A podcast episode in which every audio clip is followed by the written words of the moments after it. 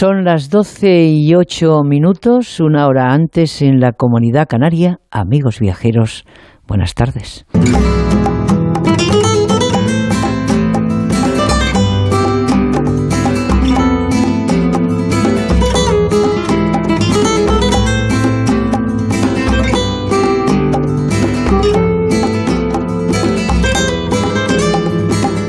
Bueno, pues sí es verdad, amigos, que gente eh, amigos de gente viajera, que desde su hundimiento por el impacto de la pandemia, el sector turístico seguía comparando sus cifras de actividad con las del 2019, año récord, como recordarán, para el turismo español.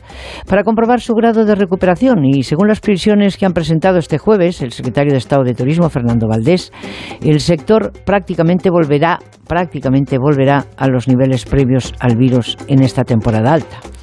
Vamos a vivir un verano como los de antes, entre comillas, pero ha afirmado el secretario de Estado. Y esto será posible gracias a la vuelta de ese viajero, de ese eh, turista internacional y un buen comportamiento del nacional que empieza a estar preocupado por las campanas que suenan sobre una crisis económica.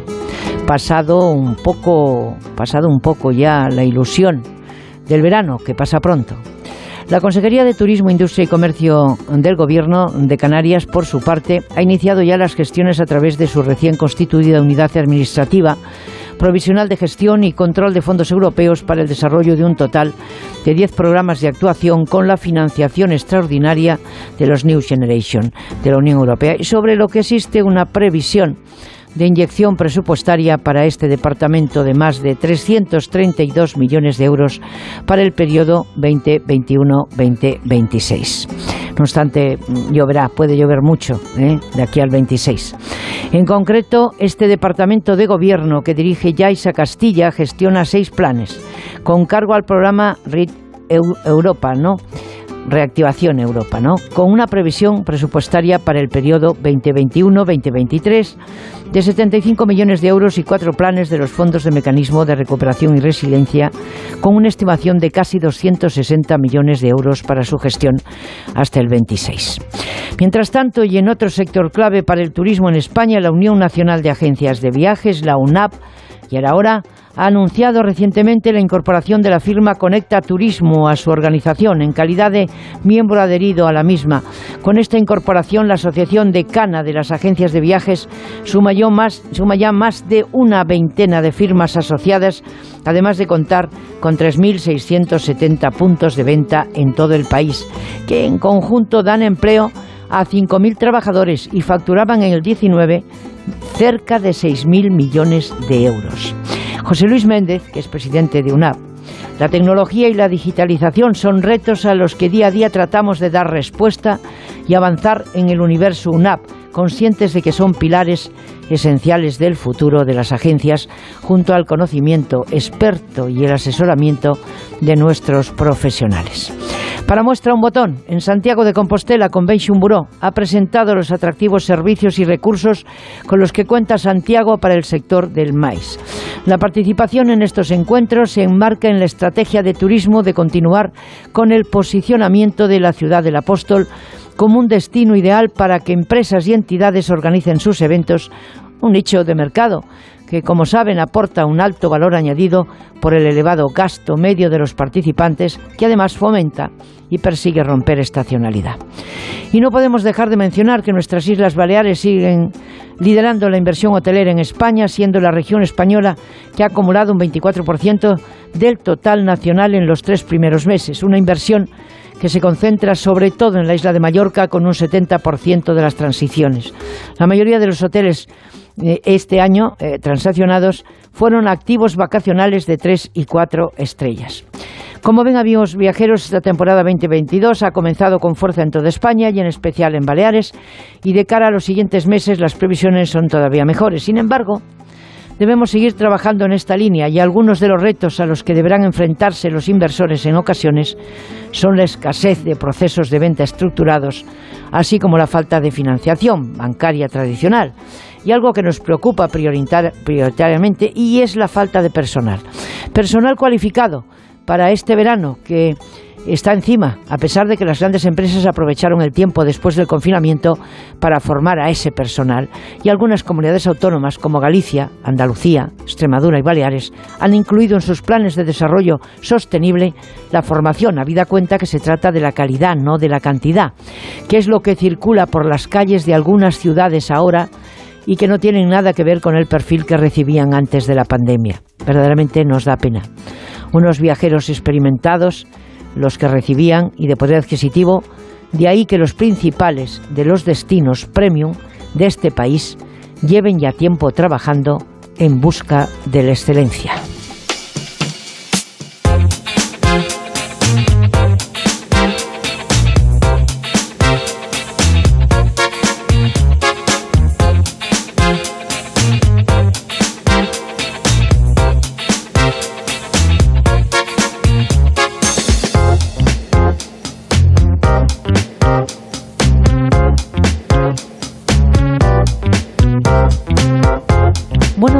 Eso es más o menos lo que mm, las bases para que lo que le vamos a contar hoy, aunque verdaderamente mm, no nos vamos a dejar impresionar.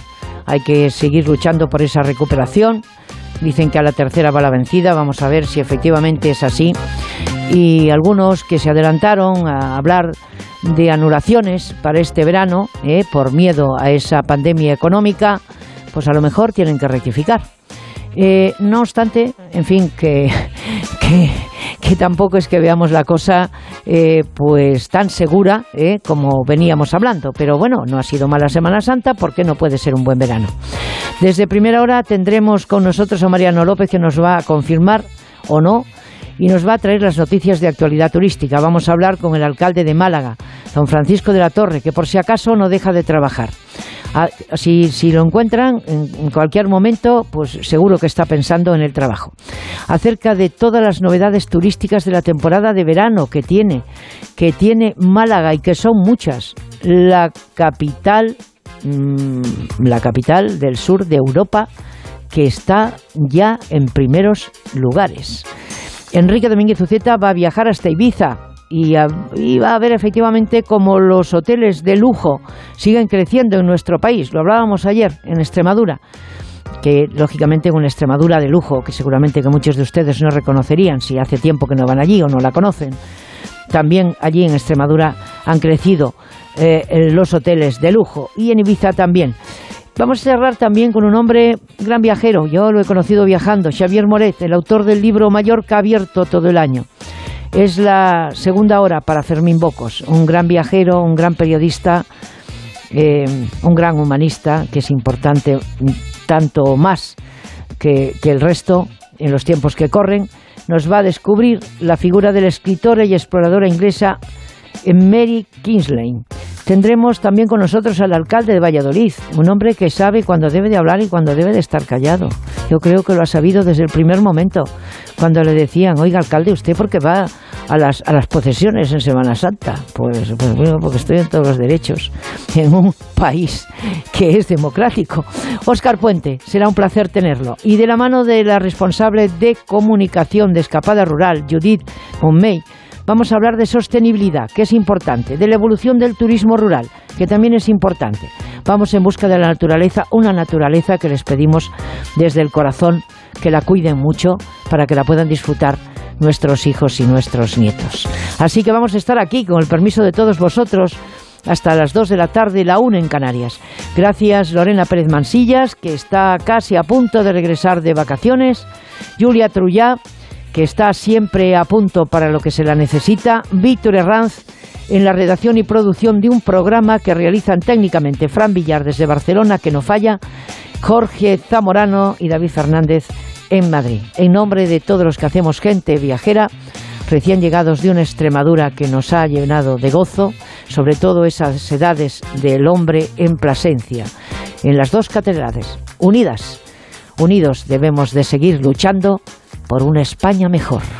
En nombre de todos, repito, los saludos cordiales de Esther Eiros. En Onda Cero, gente viajera. La vuelta al mundo en cuatro horas cada fin de semana.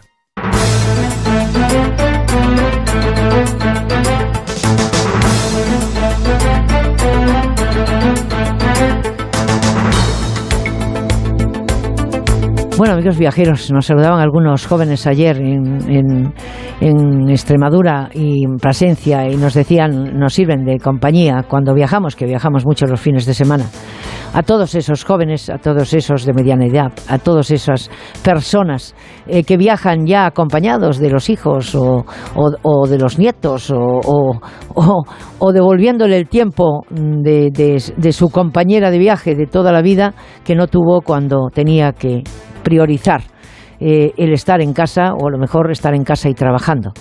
Pues es tiempo para repasar las informaciones turísticas más importantes de una semana en la que se ha dado comienzo oficial de la temporada alta con excelentes perspectivas, pero las perspectivas ya lo dice la palabra. Son perspectivas, Mariano López. Buenas tardes. Tardes, El secretario de Estado de Turismo, Fernando Valdés, ha estado optimista, ha avanzado esta semana las previsiones del Ministerio para el verano basadas en un informe de la consultora Forcase, Kiss. Perdón. Valdés destaca, en primer lugar, que volvemos a tener un verano como los de antes de la pandemia. Ya, sí, después de dos largos años y de los, de los efectos de la pandemia, unos efectos que han provocado la peor crisis en el sector ya sí este verano vamos a vivir un verano como los de antes. Bueno, los datos aportados por el secretario de Estado de Turismo estiman que este verano habrá más viajes del turismo nacional que en el 2019, pero el dato que marca el retorno de las cifras anteriores a la pandemia es la recuperación, casi al 100%, casi. ¿eh? El señor Valdés es muy consecuente. Del, turista, del turismo internacional. ¿Nos ha salvado el nacional? Pues sí, ya asistimos definitivamente al regreso del turista internacional. De hecho, durante los próximos meses de julio y agosto, que coinciden con esa temporada alta, ya hemos recuperado nueve de cada diez turistas internacionales de la prepandemia. Bueno, la inflación no parece que vaya a hacer mella en el gasto de estos turistas internacionales. Según el señor Valdés, don Fernando, los perfiles del turista que está mostrando un mayor interés en España son viajeros de mayor poder adquisitivo. Pues sí, la inflación no está desactivando la demanda de turismo este verano hacia España. Los datos que ha presentado, que comentabas esta semana el secretario de Estado, indican que en julio y agosto España habrá recuperado el 92% del número de turistas que llegaron en los mismos meses de verano anterior a la pandemia. Él dice nueve de cada diez, incluso es algo más, ligeramente más de esos nueve de cada diez. La recuperación no es total porque los mercados asiáticos siguen prácticamente cerrados. Por el contrario, los principales mercados europeos y algunos mercados americanos van a superar este verano las cifras de llegadas de 2019. Las reservas procedentes del Reino Unido ya están un 5% por encima de las del verano del 2019. Las de Alemania han crecido un 22% por encima y las de Suecia, casi en paralelo a otros países nórdicos, han crecido nada menos que un 80%. Toda apunta a que este verano habrá récord de turistas, de llegadas y también de gasto, porque como decías, los perfiles de turistas que están mostrando un mayor interés en España, en comparación con el verano de 2019, son los viajeros de mayor poder adquisitivo. Y eso se aprecia en que, por un lado, ha aumentado el número de quienes van a viajar en familia o en grupo, ha aumentado también el número de quienes han aumentado la duración de su estancia, la han pasado de, ya hasta en el, en el de cuatro a ocho noches y se ha registrado un 25% más de reservas de avión en cabinas premium. El turismo español, los viajeros nacionales, tampoco se verá afectado globalmente en cuanto a su número y a su nivel de gasto por la escalada de precios. En relación al verano de 2019, las reservas han subido un 3% y se espera un incremento mayor a última hora. Así pues, comienza la temporada alta de un verano que va a marcar, si estas perspectivas, estas reservas, se confirman definitivamente que va a marcar de nuevo un récord en llegadas y en gasto. Un verano como los de antes, decía el secretario de Estado, como los anteriores a la pandemia, pero eso sí, con otros precios, con la cifra más alta de inflación en las últimas cuatro décadas, Esther. Bueno, bien, pues no, no está nada mal. Eh, hay que fomentar eh, eh, esos, esa ilusión que tenemos por esos datos, porque los datos de la Secretaría de Estado, Mariano, también contemplan un crecimiento del mercado estadounidense en el que ha podido tener un efecto muy, muy positivo las imágenes de la cumbre paralela a la cumbre de la OTAN en Madrid, pero también esas visitas que se han hecho a Estados Unidos de la mano de la, de la ministra de Turismo que eh, se ha cerrado con un impacto económico para la ciudad estimado en 150 millones. Eso lo de lo, de, lo de la cumbre de la OTAN. Pero antes de eso, antes de eso, nuestra ministra de Turismo ya había viajado a Estados Unidos y el señor Valdés también eh, para volver a recuperar ese turista eh, estadounidense que gasta más. Sí, es un mercado al que se mira mucho, como bien decías, pues ha habido presencia y actividad de Tour España, que ha organizado unas, unas eh, jornadas muy especiales en, en, Florida, la ministra, el secretario de Estado, la ministra que por cierto ahora está la semana en la cumbre de la otra cumbre, de la OMT, dedicada al turismo juvenil. La cumbre de la OTAN también, decíamos, ha tenido efectos sobre el, el sector turístico. En primer lugar, efectos directos en la ciudad de Madrid. El impacto económico en la ciudad ha sido de unos 150 millones de euros, según estimaciones del ayuntamiento, una cantidad, 150 millones, que triplica el coste estimado de la cumbre, cifrado por el gobierno en 50 millones de euros. Las delegaciones de los 30 países que han enviado representantes a la cumbre han ocupado en Madrid 1.200 habitaciones de hotel en 43 hoteles, en su mayor parte de cinco estrellas. Fuera de los hoteles, por los beneficios que han dejado las delegaciones en la hostelería, en bares, en restaurantes, en transporte, se calculan en más de medio millón de euros. Más difíciles de estimar, de precisar con datos, pues son los beneficios indirectos, derivados de la promoción que ha supuesto la presencia de 30 jefes de Estado de Gobierno para Madrid, para el conjunto de España. Promoción debida primero y sobre todo a la calidad de la organización, es decir, a que no se ha producido ningún incidente desde el punto de vista de la seguridad. Y por otro lado, al impacto en los medios internacionales de la programación que ha configurado la agenda de los líderes y o sus acompañantes fuera de la cumbre. Esa apuesta realizada por la promoción del patrimonio, los museos y la gastronomía aprovechando estas visitas. Un informe de la consultora Deloitte sobre los efectos de otra cumbre, la que se celebró en Chicago en 2012, otra cumbre de la OTAN, subrayaba que el éxito de una cumbre de este tipo supone de inmediato un refuerzo de la marca, de la marca de la ciudad y del país, como sede de futuros eventos, y a medio plazo tiene también un negable efecto sobre el turismo en general. Un efecto turístico que en el caso de la cumbre de Madrid cabe esperar sobre todo, como decías, de Estados Unidos, por la atención que han prestado los medios estadounidenses a la agenda de la esposa y las nietas del presidente Biden. Estados Unidos este verano ha recuperado un 96% de las reservas realizadas hace tres años y la agenda paralela de esta cumbre pues va a ayudar seguro a que siga creciendo a medio plazo un turismo muy interesante para España que ya supone el sexto mercado para nuestro país, el turismo de Estados Unidos. Vale, pues terminemos con un broche de oro. La próxima semana, Brihuega, donde ya lucen los campos de la banda como nunca, va a coger la entrega del décimo Premio Internacional de Periodismo Cátedra Manuel de Guineche. Mano para los amigos, que por decisión del jurado ha recaído en el periodista Ramón Lobo. Pues sí, el próximo viernes se celebrará la décima edición del Premio Internacional de Periodismo Cátedra Manuel de Guineche, un premio dedicado a honrar la figura de Manuel de Guineche, Manu de Guineche y de aquellos periodistas o medios de comunicación que como, como Manu pues destaquen por su independencia, por su rigor, por el respeto a la verdad y la defensa de la libertad de información.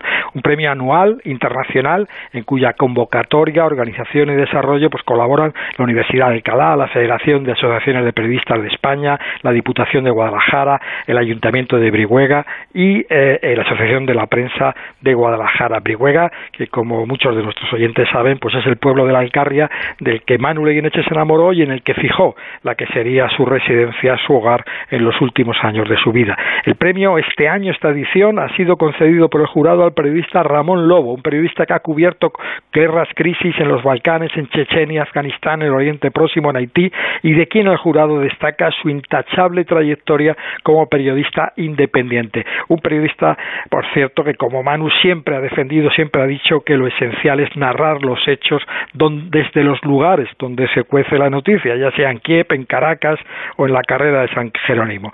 La entrega del premio se celebrará el próximo viernes, día 8 de julio, en el Castillo de la Piedra Bermeja de Brihuega, en Guadalajara.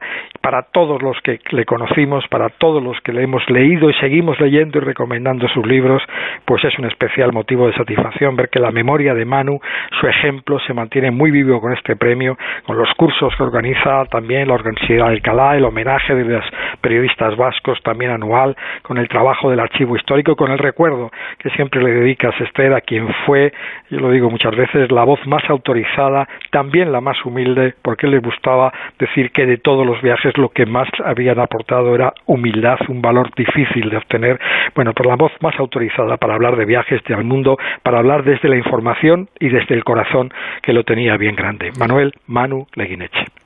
Así es, y este programa, y, puedo prometer y prometo que la mayoría de los que hoy son periodistas lo han hecho basados en su literatura y en su forma de ser y en ese cariño con que trataba a todo el mundo a la hora de firmar esos, esos libros, ¿verdad?, que él ha editado. Por lo tanto, para este programa y para la audiencia de Onda Cero en Gente Viajera ha sido un, ha sido un privilegio contar con ese maestro que tenemos presente en todo momento a través de sus libros en nuestra mesilla y en nuestro corazón.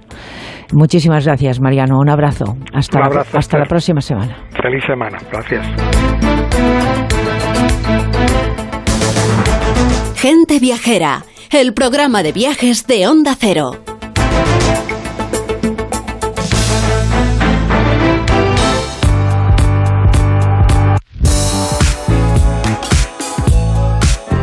Bueno, el turismo encara unos meses llenos de optimismo y nosotros queremos asegurar y de humanismo. Y lo digo por el personaje que tenemos a continuación.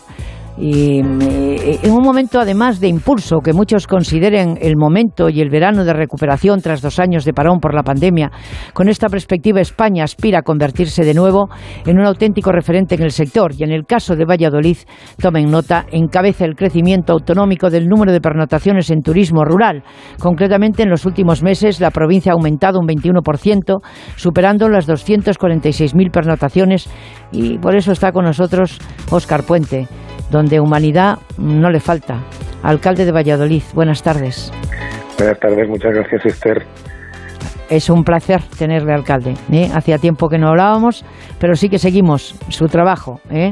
sin prisa pero sin pausa. Y en este sentido, y con el verano recién comenzado, el sector de los alojamientos turísticos de Castilla y León encara la temporada alta con unas previsiones que se asemejan ya a las de antes, incluso de la pandemia, ¿no? Sí, la verdad eh, estamos muy contentos con cómo se está comportando el turismo ahora mismo con Valladolid. Eh, bueno, pues eh, podemos hablar ya de un turismo post pandemia, pero que en nuestro caso se asemeja mucho al que teníamos antes ¿no? de la pandemia. un turismo nacional importante, muy exigente, bueno, pues que cada vez tiene más ganas de descubrir su país, de descubrir lugares como Valladolid, que, que yo creo que es una de las, de las grandes desconocidas de España y, como consecuencia de eso también una de las ciudades que más sorprende al visitante, ¿no? llena de historia, llena de, patrimonio, con una gastronomía pues cada vez más excelente y, y bueno, pues con unos vinos que, que hacen las delicias de, de, los que llegan, ¿no? Por tanto, bueno, pues Valladolid se está posicionando muy bien en materia turística. También atraemos eh, pues público de fuera de, de, España, mucho público francés, portugués, son los, los principales eh, los principales países de los que eh, tenemos turistas extranjeros y bueno, pues la verdad es que creciendo y avanzando. La verdad que, la cosa, el verano pinta razonablemente bien. Pues pinta razonablemente bien y la gente viajera que quiere entrar en la web eh, que, habla de todo lo que ofrece eh, y lo que tiene para compartir Valladolid, pues lo ponen ustedes en Valladolid en la escultura y ahí encuentra agenda, encuentra música, encuentra exposiciones, literatura y educación, fiestas, festivales, teatros, museos, salas de exposiciones y, más cosas. Alcalde, mm, en un enclave museístico, Valladolid alberga también multitud de exposiciones. Ahí me quedo. Por ejemplo, ese museo eh, Patio Herreriano de Valladolid, que conmemora su vigésimo aniversario con una amplia oferta cultural. Una de ellas será la exposición, una cuestión de, tiempo, eh, que va a, que rememorará la, historia del antiguo monasterio de San Benito, entre otras cosas. Pero ¿qué otras propuestas completa esa oferta cultural de Valladolid eh, que destaque el alcalde en persona de Valladolid, que como digo trabaja discretamente pero sin pausa? Bueno, eh, la verdad es que la agenda cultural de Valladolid es, efervescente, ¿no? No, no, no, no se descansa. Valladolid es una ciudad que tiene 300.000 habitantes y tiene seis teatros abiertos, ¿no? Ahora no estamos en temporada teatral, pero bueno, es bueno que, que se sepa, ¿no? Que, que el visitante sepa que cuando viene a Valladolid en época de, de temporada teatral, pues tiene una oferta amplísima, desde la lírica, eh, teatro clásico, teatro de vanguardia. Pronto tendremos un séptimo además que, ha comprado el Ayuntamiento de Valladolid, el Teatro de los de Vega, el más antiguo de, la ciudad y que estamos ya en proceso de rehabilitación y sumaremos a esos seis uno más, ¿no? Lo que quiere, lo que habla muy bien, pues de, del gusto que hay en esta tierra por, por las artes, por el teatro. Tenemos un, gran festival de teatro de calle que se celebra en el mes de mayo, el festival de cine, por supuesto, Seminci, que se celebra la última semana de octubre. Y bueno, pues hay una agenda de conciertos. Eh, llevamos varias semanas pues con multitud de conciertos eh, para, todos los públicos. ¿no? Luego, bueno, pues eh, en materia museística, como ha señalado, tenemos el Museo de Arte Contemporáneo Patio Herreriano, que es un referente fuera de Madrid de, de, todo lo que tiene que ver con, con el arte contemporáneo español, las vanguardias, en fin, eh, con una colección permanente muy buena y con algunas exposiciones de carácter temporal pues tremendamente atractivas, ¿no? Y luego, pues en el, en el plano más, digamos, más clásico, tenemos el Museo Nacional de Escultura, ¿no? Que yo creo que es así que es una visita absolutamente ineludible cuando uno viene a Valladolid. Ahí está, pues lo mejor de la imaginería castellana del barroco y, y bueno, pues es una, una visita, como digo, obligada de la que el, el visitante sale impactado, ¿no? en fin, hay muchísima oferta cultural en, Valladolid y, da igual la época del año que siempre hay oportunidades, ¿no? Ajá. Pero yo estaba mm, em, eh, pensando que, Valladolid, no obstante, tiene, ha tenido siempre quien le ha escrito y nadie mejor que Delibes, ¿no? Eh, nadie mejor que Delibes. Y, y, ese, y, ese, y esa corona, por decir de alguna manera, eh, cultural que lleva eh, y, que, y que aportan los ciudadanos de Valladolid, alcalde, supongo que a usted le da una cierta tranquilidad porque, bueno, en los tiempos que corren, pues a veces nos olvidamos de, de lo básico, ¿no? de, de lo de lo que tenemos, que lo que nos acerca a otros seres humanos que seguramente a lo mejor en algunos casos y dentro mismo de nuestro país, por desgracia, lo están pasando mal. Eh, el mes ideal en Valladolid, en una ciudad que ofrece mil planes para sobrellevar las altas temperaturas con una agenda cultural, se extiende desde el primer día hasta el último día del mes. Decenas de propuestas que ofrecen una perspectiva diferente a una época estival que después de dos años irrumpe con fuerza una vez más en el calendario. Pero eso tiene un trabajo. Y en un enclave museístico como Valladolid, que alberga también toda esa multitud de exposiciones que hacía usted alusión, hay otras cosas, por ejemplo, rutas que la gente quiere hacer. La ruta del vino, se me ocurre, Ribera del Duero, se convirtió en el 2021 en la segunda más visitada de España. Y, hay que recordarlo porque superó casi, o sea, estuvo casi cerca de los 200.000 turistas, lo que muestra los claros indicios de recuperación tras el parón experimentado por el sector en términos globales.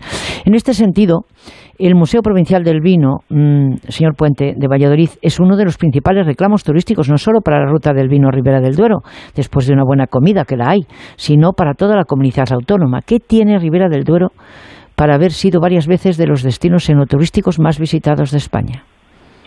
Bueno, eh, lo primero hay que decir que el enoturismo se ha convertido en una de las principales patas sobre las que se asienta la mesa del turismo en, en Valladolid, ¿no? Eh, mm, llevamos años apostando muy fuerte por el enoturismo.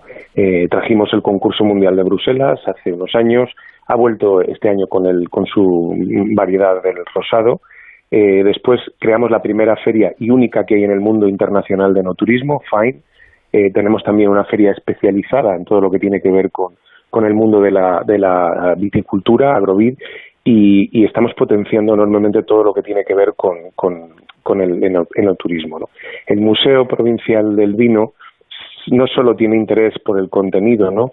sino también por el continente. Se aloja en el, en el castillo de Peñafiel, que ya de por sí, eh, bueno, pues es una de las grandes joyas de, de la, de la, del patrimonio eh, histórico de Castilla y León, en una en un alto, un pueblo además tremendamente bonito y con una cantidad enorme de, bodegas que visitar tremendamente atractivas.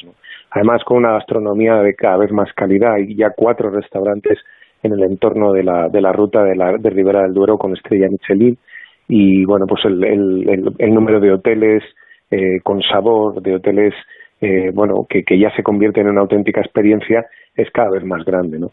Pero tampoco mm, podemos olvidarnos que Valladolid tiene cinco denominaciones de origen. Ribera del Duero es una de ellas, sin duda es la que más nombre tiene, pero bueno, hay rutas del vino en rueda también que, en el mercado del blanco pues se ha convertido en un referente o rutas del vino en cigales eh, que, que, es la digamos la, la, reina del rosado es decir que aquí tenemos eh, pues mucha variedad y quien quiera disfrutar de una experiencia turística vinculada al vino, a su elaboración, a los viñedos, a, todo lo que tiene que ver con esa cultura, pues no, no tiene un, sitio yo creo mejor que, que Valladolid. Ahora mismo estamos trabajando muy, muy intensamente por una alianza con las ciudades de Oporto, Logroño y Burdeos para cerrar lo que llamamos la V Atlántica del vino, eh, ya, ya el acuerdo está alcanzado con Oporto y con Logroño y pronto visitaremos Burdeos para terminar de cerrar ese acuerdo y convertir a, esas cuatro ciudades, dos de ellas, desde luego, o tres diría, grandes nombres del enoturismo mundial, pues ahí que, Valladolid eh, se ha acogido y entre en ese, en ese cuarteto, pues da idea de, del enorme crecimiento que estamos viviendo en, en, materia turística en Valladolid. Pues en cuanto a la gastronomía, que va intrínsecamente unida eh, a esos buenos vinos que hemos estado nombrando, sin duda es otro de los puntos fuertes de Valladolid como eje vertebrador para atraer turismo, una gastronomía de altísima calidad, como usted hacía alusión, que supone un atractivo para ese turismo que se persigue en Valladolid, un turismo de calidad. O sea, ya hace tiempo que la calidad eh, ha pasado a segundo plano. Vamos en busca de la excelencia en este país llamado España. Y cómo no podía ser en, el, en la comunidad autónoma mayor de nuestro nuestro país, eh, que ha exportado, lógicamente, ese turismo de interior, no solamente el suyo, sino todo el que tenemos en España, hace tiempo ya. Y por lo tanto, eso es un gran atractivo que se da la mano y ese proyecto que me acaba de, hablar de ese, de ese acuerdo Soporto Logroño Burdeos denota, lógicamente, un gran gestor como es el alcalde de Valladolid. Eh, alcalde, yo no voto en Valladolid, no soy sospechosa. ¿eh? bueno, no, me importaría, ¿eh? porque por como te estoy escuchando, no me importaría que votaras. Bueno, pero no, de momento no, no de momento no toca. A lo mejor algún día. Aquí por tu personalidad, aquí estarías muy a gusto. Esta es una ciudad, yo creo que se adapta muy bien a, a tu forma de ser.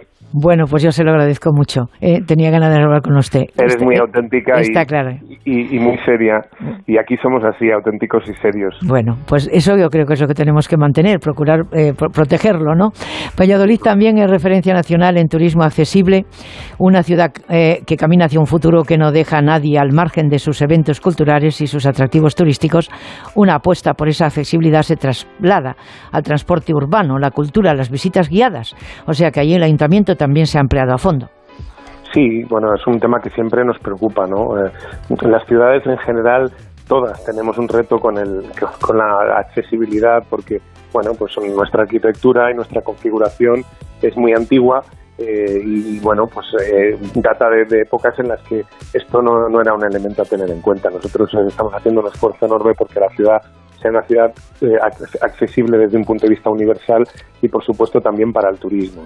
Y bueno, pues nos, preocupa esa accesibilidad y también nos preocupa bueno, pues las nuevas tecnologías, el, emplear eh, los recursos que hoy nos brinda eh, la ciencia para ofrecerle al turista bueno, pues una experiencia en la que puedan ya a través de esas nuevas tecnologías pues tener un poco acceso a toda la oferta, una información lo más lo más exhaustiva posible y en tiempo real y, es un reto. Ahora los fondos europeos sin duda también son una oportunidad para actualizarse. Estamos con proyectos importantes eh, que esperamos que obtengan eh, esa financiación de los fondos europeos, como tantos destinos en España, y que nos permita pues, modernizarnos y, garantizar esa, accesibilidad a, todos los turistas.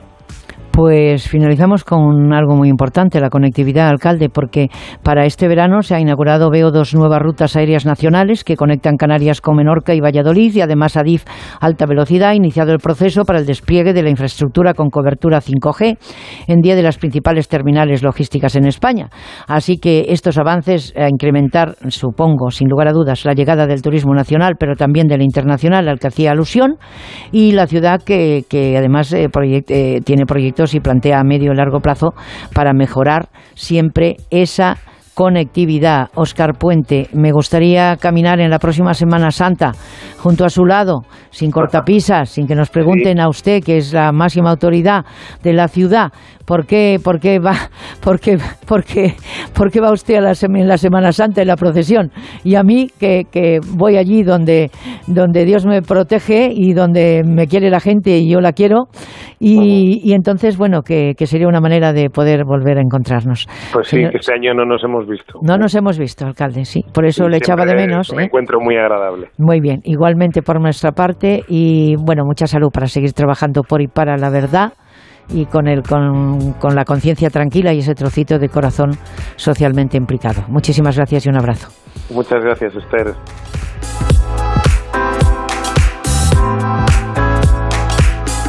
En Onda Cero, gente viajera. Esther Eiros.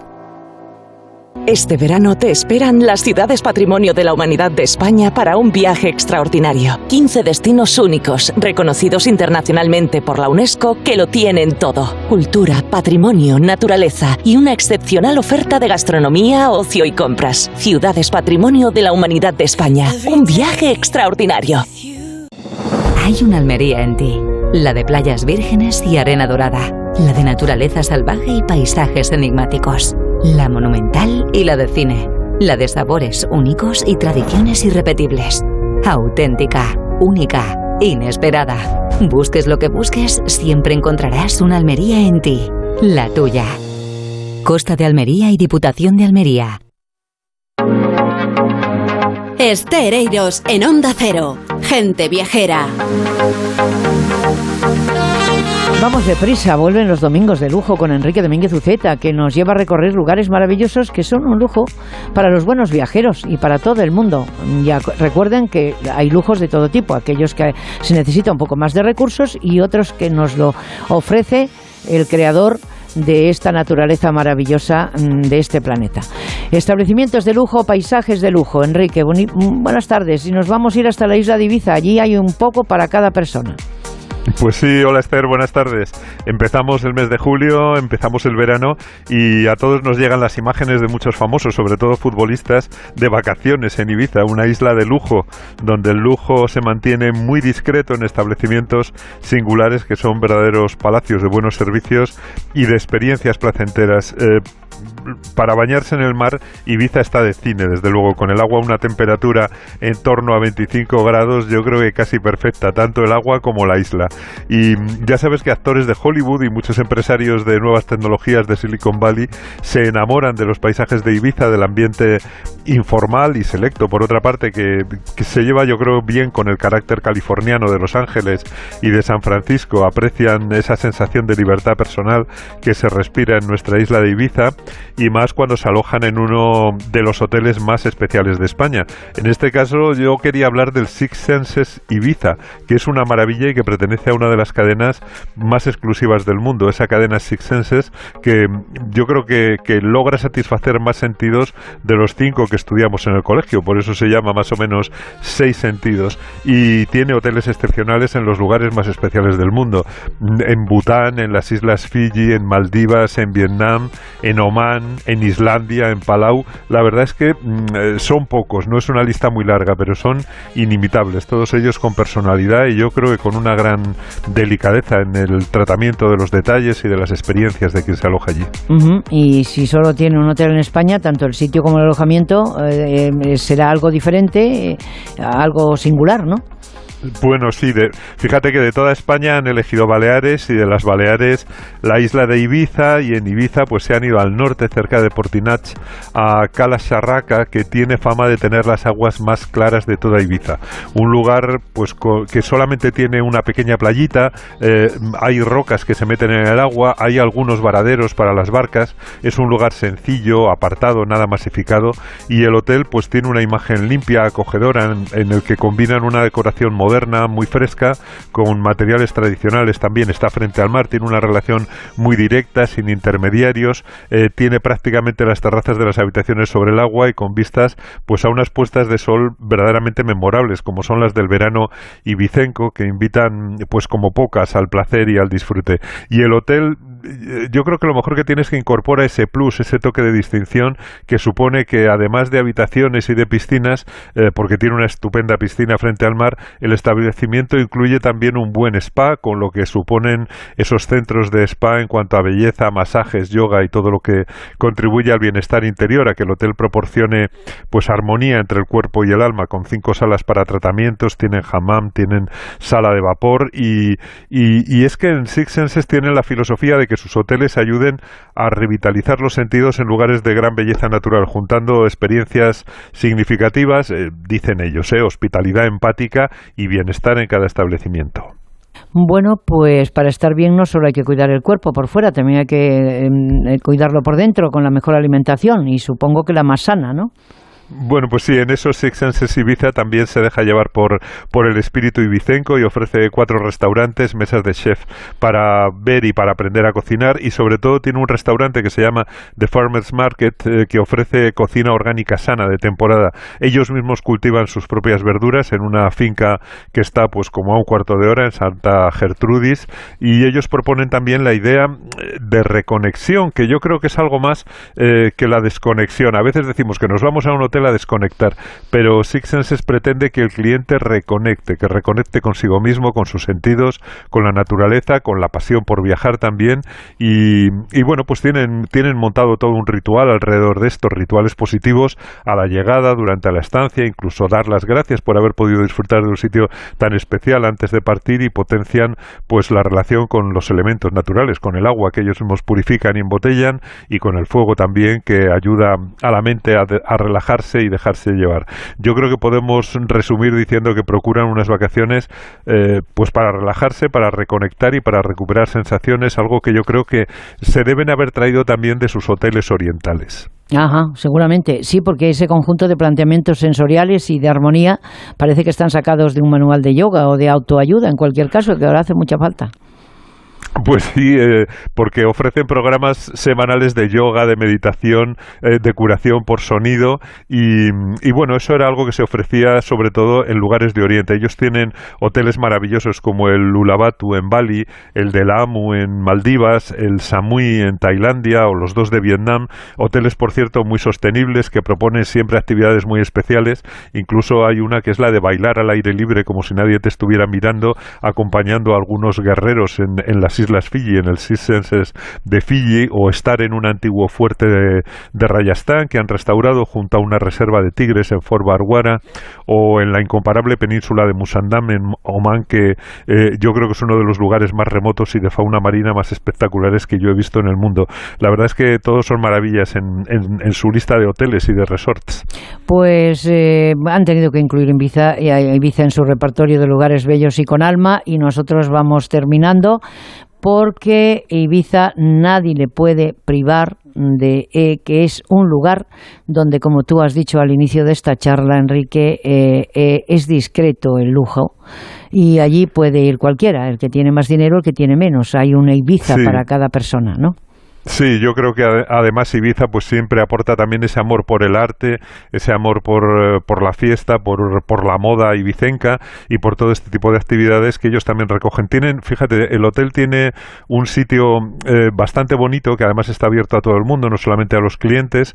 Eh, el nombre es The Beach Caves, es decir, las, las cuevas de la playa. Es un sitio precioso para ver la puesta de sol desde allí y allí pues hay música en vivo y se puede uno quedar tranquilamente disfrutando de la playa de los atardeceres o de la noche de Ibiza y fíjate que mm, efectivamente es un hotel de altísimo nivel que incluso tiene un estudio de grabación porque yo creo que es un sitio que le gusta mucho a los músicos y si alguien estando allí le viene la inspiración pues puede alquilar el estudio de grabación y, grabar eh, algún tipo de, canción o de idea que, les haya venido. La verdad es que eh, tienen también un hotel, Six Senses en Portugal, el Six Senses eh, Douro Valley en el Valle del Duero entre viñedos y tienen programas también de retiros en ambos hoteles para recuperar energía y para mejorar la calidad del sueño. O sea que mm, yo creo que, fíjate, lo más interesante es que yo creo que por ahí va a ir en el futuro la idea de, de, los viajes de lujo post, post pandemia, un sitio donde se pueda disfrutar de la familia, de los amigos, con tranquilidad, recuperar sensaciones y por eso mm, pues me parece que este año van a abrir otros cuatro nuevos hoteles en Roma, en Maldivas, en Suiza y en Arabia Saudita. Y yo creo que bueno, que tener identidad en este campo del lujo pues es fundamental porque los precios son altos, pero por lo menos te tienen que ofrecer experiencias verdaderamente únicas. Pues sí, señor, y es que nos tiene acostumbrados Ibiza con ese tipo de establecimientos ya, el agua de Ibiza, el Aguas de Ibiza en su día ya marcó una pauta, un prólogo, los hoteles en Melia, ah, estoy viendo hoteles de Ibiza delante, sí, que pertenece a The Leading Hotels of the World, exacto, exacto. Por lo tanto, en Ibiza pueden encontrar un hotel a su medida en todo momento porque van a visitar un paraíso del que ha hablado hoy Enrique Domínguez Uceta. Enrique, hasta la próxima semana, nos encontramos en Toledo. Feliz semana, Esther. Un abrazo. Hasta el sábado. Adiós. Cero, gente viajera. Estereiros. Pues no podía yo solamente ojear el libro y leerlo cuando a, trocitos de don Xavier Moret, porque es ese periodista y escritor que ha trabajado pues en diferentes medios de comunicación, de radio, de televisión, ha viajado por el mundo entero, no puedo leer los sitios donde ha viajado el señor Moret, pero nos ha encantado que haya dedicado este, este último libro a Mallorca. Mallorca abierto todo el año. Xavier Moret, buenas tardes. Hola, buenas tardes. Un placer tenerle en gente viajera para los amigos de España que sepan que efectivamente pues ha, parado un poquito usted esos viajes tan acelerados, en alguno de ellos hemos coincidido, em, y, ha dedicado tiempo a, una joya, eh, porque una joya es Mallorca y supongo que Mallorca abierta todo el año rompe estacionalidad y, y usted en él pues deja patente pues todo lo mucho que ofrece. Pues sí, em, yo creo he escrito mi último libro era de Japón, he escrito de Islandia, de Australia, de muchos otros sitios, pero me apetecía escribir de Mallorca porque es una isla a la que voy a menudo y que considero que tiene rincones paradisíacos y por eso escribí este Mallorca abierto todo el año para reivindicar un poco una isla que a menudo se la tacha de destruida por un exceso de turismo y no es cierto. Pues me parece muy bien que usted rompa una lanza en favor de Mallorca. Es un libro este que nos acerca a Mallorca más allá del turismo a través de un viaje tejido entre la planificación y el azar. A que nos invite ese fascinante relato de la mano de un incansable viajero y gran conocedor de la isla, pero también gran conocedor de los grandes destinos del mundo. Pues nos invita a conocer un poco más a fondo Mallorca. O sea, sí, a menudo se la asocia con eso de playas bonitas, sangría, paella, discotecas, y esto es solo una parte de Mallorca, la parte más turística del turismo de masas. Pero hay unos paisajes muy variados, entre ellos el llano de Mallorca, lleno de pueblos con encanto, la sierra de Tramontana, donde está Bella y Valdemosa, que es ideal para hacer excursiones, y también las muchas calas que no son tan turísticas como algunas que siempre salen en las fotos, ¿no? La invitación es a entrar a fondo a Mallorca y además entrevistando a algunos personajes como Miguel Barceló, escritores, nobles de la isla, o sea, intentar dar una visión más a fondo de una isla que a menudo damos por ya conocida. Pues damos por conocida, pero nos vamos casi sin conocerla algunos, a pesar de recorrerla a menudo y cada año, más de una vez. Eh, comparto con, con, usted un recorrido curioso, atento, que pone el punto de mira en su gente de mar y montaña, en un homenaje sobre todo a los que viven, a los que vivieron, porque es durante las conversaciones con los isleños cuando aflora la esencia más desconocido de esa, de esa Mallorca, eh, que, que desde luego no podemos dejar de leer y releer. Xavier Moret lo edita Península y me quedan todavía cuatro minutos para seguir preguntándole. Desde Gente Viajera siempre hemos apoyado que los viajeros salgan a los senderos habituales, Xavier, para descubrir en esos caminos fuera de ruta, que tenemos también otro viajero con ese espacio, la esencia de los destinos y otros puntos de vista que en ocasiones se les escapa a los turistas, pero no a los viajeros. Sí, por supuesto, vale la pena salir siempre del, del camino fijado. Yo tengo la teoría de que el gran lujo en la actualidad es el tiempo. Si piensas que en cinco días lo verás todo, regálate diez días más para que ocurran cosas que no tenías previstas. Y esto pasa visitando las fiestas populares en pueblos de Mallorca o los mercados del interior o yo doy mucha importancia también a la gastronomía de Mallorca porque es muy variada y muy rica. Josep Playa la reivindicaba y yo también en cada capítulo procuro poner una receta, un producto, un restaurante para que nos demos cuenta de que allí la gastronomía alcanza niveles muy altos. Pues sí, señor. Otra vez estamos de acuerdo. A modo de broche de oro tenía yo esa pregunta que remata cada capítulo del libro con un acercamiento a productos y platos típicos mallorquines y algunos de los mejores lugares de la isla donde poder degustarlos. Por lo tanto, estamos de acuerdo que la gastronomía es un elemento vertebrador que es capaz de completarnos una experiencia única como es recorrer Mallorca con este libro de Xavier Moret, Mallorca abierto todo el año, editado por Península. No se lo pierdan. Don Javier, muchísimas gracias. Don Javier, para los, para, los de España, eh, para el resto de España, y Xavier, eh, aquí en este territorio de Cataluña y de Mallorca, donde nos podemos entender en más de un idioma, pero que en el fin, al fin y al cabo de lo que se trata es de entenderse en las formas y en las maneras y en la forma de interpretar la vida. Así que gracias por aportar estas experiencias a la gente viajera de España. Muchas gracias a vosotros y hasta pronto. Hasta pronto, un abrazo.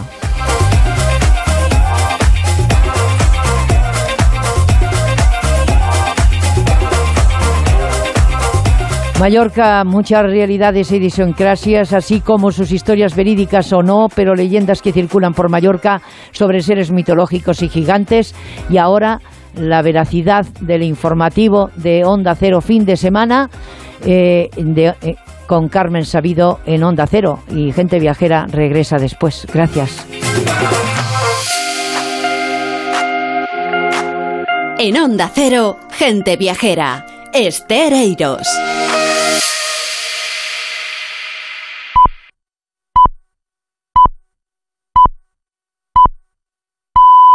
Es la una de la tarde, mediodía, en la comunidad canaria.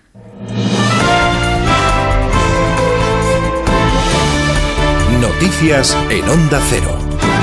¿Qué tal? Buenas tardes. El Banco de España confirma que los ingresos por turismo en los cuatro primeros meses del año se elevan a 15.400 millones de euros, datos que nos acercan ya a la pandemia. Un buen dato para el sector que contempla con preocupación, sin embargo, la huelga de tripulantes de cabina de Ryanair y de EasyJet. Ayer fueron cancelados más de 15 vuelos y más de 300 sufrieron grandes retrasos. La situación tiende a empeorar en los próximos días, ya que los trabajadores de Ryanair amplían los paros 12 jornadas más desde el día 12 hasta hasta el día 29 de julio. El portavoz de Uso, Diego Amando, reclama la implicación del Gobierno. Uso y SIPLA exigen al Gobierno y concretamente también a la ministra de Trabajo y Economía Social, Yolanda Díaz, que no permita que Ryanair vulnere la legislación laboral y derechos constitucionales y actúe contra una empresa que no acata las sentencias judiciales, no cumple con la ley y utiliza el miedo, la coacción y la amenaza a sus empleados. Problemas en los aeropuertos y largas colas en la operación Paso del Estrecho, en la frontera con Marruecos, del Tarajal, en Ceuta, Melilla y también en Algeciras. Se han incrementado la afluencia de coches un 45% y con los controles de, documentación y sanitarios la situación se está desbordando. Más de dos horas y media de espera. Según ha explicado el coordinador de la operación en Algeciras, Manuel Alcázar, están atendiendo el paso de más de 400 coches diarios. Para hoy domingo se espera un día muy intenso, ya que durante toda la noche se han registrado registrado entradas muy cercanas a los 300 vehículos hora, lo que hace presagiar que vayamos a vivir un domingo muy intenso, similar al vivido en el día de ayer o quizás un poco superior. Primer viaje de la princesa Leonora a Girona. Hoy asiste en el Museo Dalí junto a la infanta Sofía una sesión de trabajo con los jóvenes que participan en los proyectos de la fundación que han recibido los premios Princesa de Girona. Para la tarde se ha convocado manifestaciones a favor y también en contra. Y el acto de entrega de los premios tendrá lugar mañana en Cornellá de Llobregat, acto también al que van a asistir los reyes. Una de las premiadas, Elisenda Boubalus, reconoce que la presencia de Leonor supone un impulso para su trabajo. Pues es un honor, ¿no? y también es una oportunidad porque yo creo que nos ayuda también a, visibilizar, en mi caso, el papel de, la mujer en tecnología y cuanta, cuanta más gente esté, esté al corriente de que necesitamos más chicas en tecnología y, y teniendo pues la, princesa que, que, lo ve y la apoya, pues, pues claramente es una buena oportunidad de darlo más a conocer. Las autoridades de Colombia intentan confirmar la muerte en Venezuela de Iván Márquez, que fue jefe de las negociaciones del acuerdo de paz entre las FARC y el gobierno de Juan Manuel Santos. Márquez es uno de los mayores criminales de Colombia y habría sido asesinado en Venezuela. Corresponsal en la zona, Pablo Sánchez Olmos. Todo apunta a que ha fallecido, pero ni el gobierno colombiano ni las disidencias guerrilleras han podido confirmarlo todavía. Iván Márquez llevaba casi medio siglo vinculado a las FARC. Fue su jefe negociador durante los diálogos que condujeron a la paz en La Habana, pero tres años después decidió abandonarlos alegando que Iván Duque no estaba respetando lo pactado. Márquez era el líder de los guerrilleros que se resistían a abandonar las armas e integrarse en la sociedad civil y habría fallecido liderando uno de esos pocos campamentos que aún se conservan en la frontera con Venezuela bajo el amparo del gobierno chavista. La noticia llega a falta de poco más de un mes para que Gustavo Petro, exguerrillero del M-19, asuma la presidencia de Colombia. Sepan también que este domingo el precio de la luz baja un 9% respecto a ayer y el megavatio se sitúa en los 207 euros y según Mercasa el precio de las cebollas se ha incrementado en los últimos meses un 73%, la carne de cerdo un 34% y la casquería un 42%. Y un último asunto, Renfe pone en marcha a partir del próximo día 5 los trenes Chupinazo con salida en Madrid y Barcelona con destino Pamplona. Se refuerza el servicio con 27.500 plazas. Momento ya para repasar la actualidad del deporte. Regina Ruiz. Comienza la nueva jornada en Wimbledon. Carlos Alcaraz juega contra el italiano Yannick Sinner por una plaza en los cuartos de final. Los jóvenes tenistas se han enfrentado en una sola ocasión con victoria para el español. Así valora Alcaraz a su rival de hoy. Eh, vamos a, yo creo que vamos a jugar muchas veces, eh, momentos importantes, eh, grandes partidos, o sea que yo creo que va a ser una, una bonita rivalidad. En Fórmula 1, a las 4, Gran Premio de Inglaterra con Carlos Sainz desde la pole por primera vez en su carrera. Fernando Alonso saldrá séptimo. La selección masculina de waterpolo juega la final del Mundial de, Budapest contra Italia a las 8. En el Mundial de Hockey Hierba de Terraza, la selección femenina juega contra Argentina a las 9 y media. Belén Iglesias, jugadora de la selección, habla en Radio Estadio del trabajo en la fase de grupo. Nosotros hemos ido afrontando los partido a partido. El más importante ahora mismo es el que jugamos contra Argentina que será un rival muy diferente al, a Canadá, pero nosotros lo afrontamos de, de la misma manera. A las 7, final del Europeo de Fútbol Sala Femenino, España buscará revalidar el título de campeona frente a Portugal. En el Tour de Francia, tercera etapa, la última de Dinamarca, con un recorrido de 182 kilómetros. Y toda la información del deporte a partir de las 4 en Radio Estadio. Ampliamos todas las noticias a las 2 de la tarde y toda la información y la mejor información sobre turismo sigue ahora en Gente Viajera con Esther Eiros. ¿Sabes qué alimentos no debe comer nunca tu perro? ¿Cómo viajar en coche con tu mascota? ¿Sabes si tu gato sufre estrés? ¿Qué hacer si tu perro muerde a otro perro? Si tienes alguna consulta sobre tu mascota, Carlos Rodríguez te la resuelve. Como el perro y el gato. Sábados a las 3 de la tarde, domingos a las 2 y media y siempre que quieras en la app y en la web de Onda Cero. Patrocinado por Menforsan, los especialistas en cuidados, higiene y cosmética natural para las mascotas. Te mereces esta radio. Onda Cero, tu radio. Entonces con la alarma avisáis directamente a la policía. Sí, sí, si hay un peligro real avisamos al instante. Pero también vamos hablando con usted. En todo momento. Además, mire, aquí tiene un botón SOS para avisarnos de lo que sea. ¿De acuerdo? Y si hace falta enviamos a un vigilante a ver si está todo bien. Las veces que haga falta. Este verano protege tu hogar frente a robos y ocupaciones con la alarma de Securitas Direct. Llama ahora al 900-272-272. La salud es indispensable en nuestras vidas. Una buena salud bucal se refleja en la salud general. Por eso el primer paso es la prevención con Vitis, porque tu boca es única. Protege y cuídala con la gama de cepillos, pastas y colutorios con CPC de Vitis, que se adapte mejor a tus necesidades. De venta en farmacias y para farmacias. Vitis, más que una boca, es salud. Hoy a las 10 de la noche, nuevo capítulo de Hermanos, la serie que triunfa en España con casi 2 millones de espectadores. Y después, el momento que lo cambiará todo en Infiel. Y mañana y el martes a las 11 menos cuarto de la noche, nuevos capítulos de Hermanos. Y después, se acerca el final de Inocentes en Antena 3. Tengo esclerosis múltiple. Ahora convivo con la incertidumbre. Pueden fallarme las piernas, la vista, el habla, la fuerza.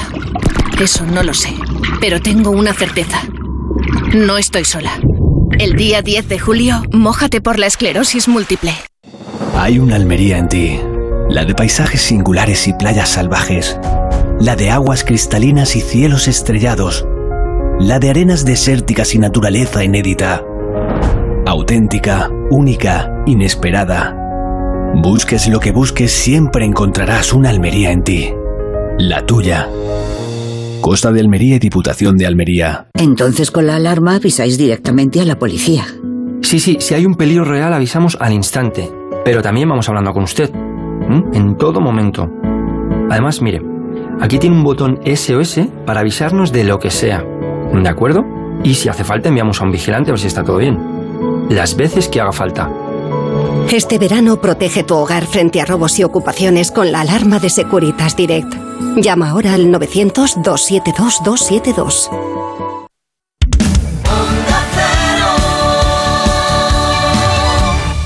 Gente Viajera, el programa de viajes de Onda Cero.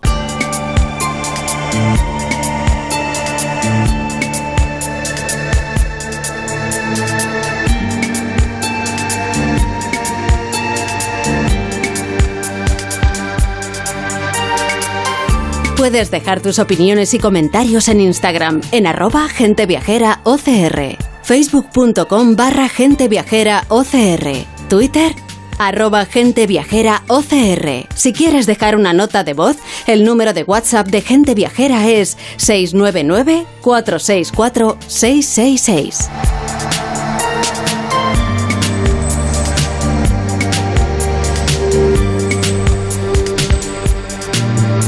Bueno, pues aquí estamos de vuelta a la una y nueve minutos, una hora antes en la comunidad canaria, hablando de viajes y también de viajeros.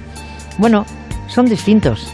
La idiosincrasia, la forma de viajar, de entender las cosas, de preparar los viajes. Pero bueno, vamos a ver si con este espacio de viajeros sin billete de vuelta que firma Fermín Bocos, eh, aprendemos un poquito más, incluso aquellos que llevamos tiempo rodando. Señor Bocos, buenas tardes. Hola Esther, buenas tardes. Tú lo sabes ya todo de los viajes. No, que va, que va. no, no, solo sé que no sé nada, ¿no? Es una frase que no es mía, además. Ese es el principio de socrático de la sabiduría. Ya, bueno. Y vamos a ver. Llamamos a esta sección eh, esto, eh, sin billete de vuelta, porque había gente que bueno, que ya viajaba y que alguna pasaba desapercibida y otra se jugaba la vida y algunos ni regresaban. O sea que vamos en busca además de una dama, una vez más, Mary Kingsley, ¿no? Una intrépida exploradora inglesa que parece ser que le ha echado mucho valor y que viajó por África en una época en la que abundaban más los caníbales que los mapas. Esto son palabras mayores. Exactamente, tú lo has dicho. Hoy vamos a recordar la vida de una mujer valerosa que en plena época victoriana cuando Britania gobernaba sobre las olas y gobernaba y dominaba el mundo, se atrevió a viajar sola por algunos de los lugares más salvajes y peligrosos del continente africano. Se hacía acompañar por porteadores indígenas y por toda defensa llevaba una sombrilla, Nunca quiso vestir pantalones, vestía casi siempre de luto y llevaba corsé, enaguas y faldones hasta los tobillos, lo propio, por cierto, de una dama de la época victoriana. Se llamaba, como has dicho, Mary Kingsley y había nacido en Londres en 1862. Su vida, como vamos a contar, dio para escribir libros de viajes y hasta inspiró guiones de cine, Esther.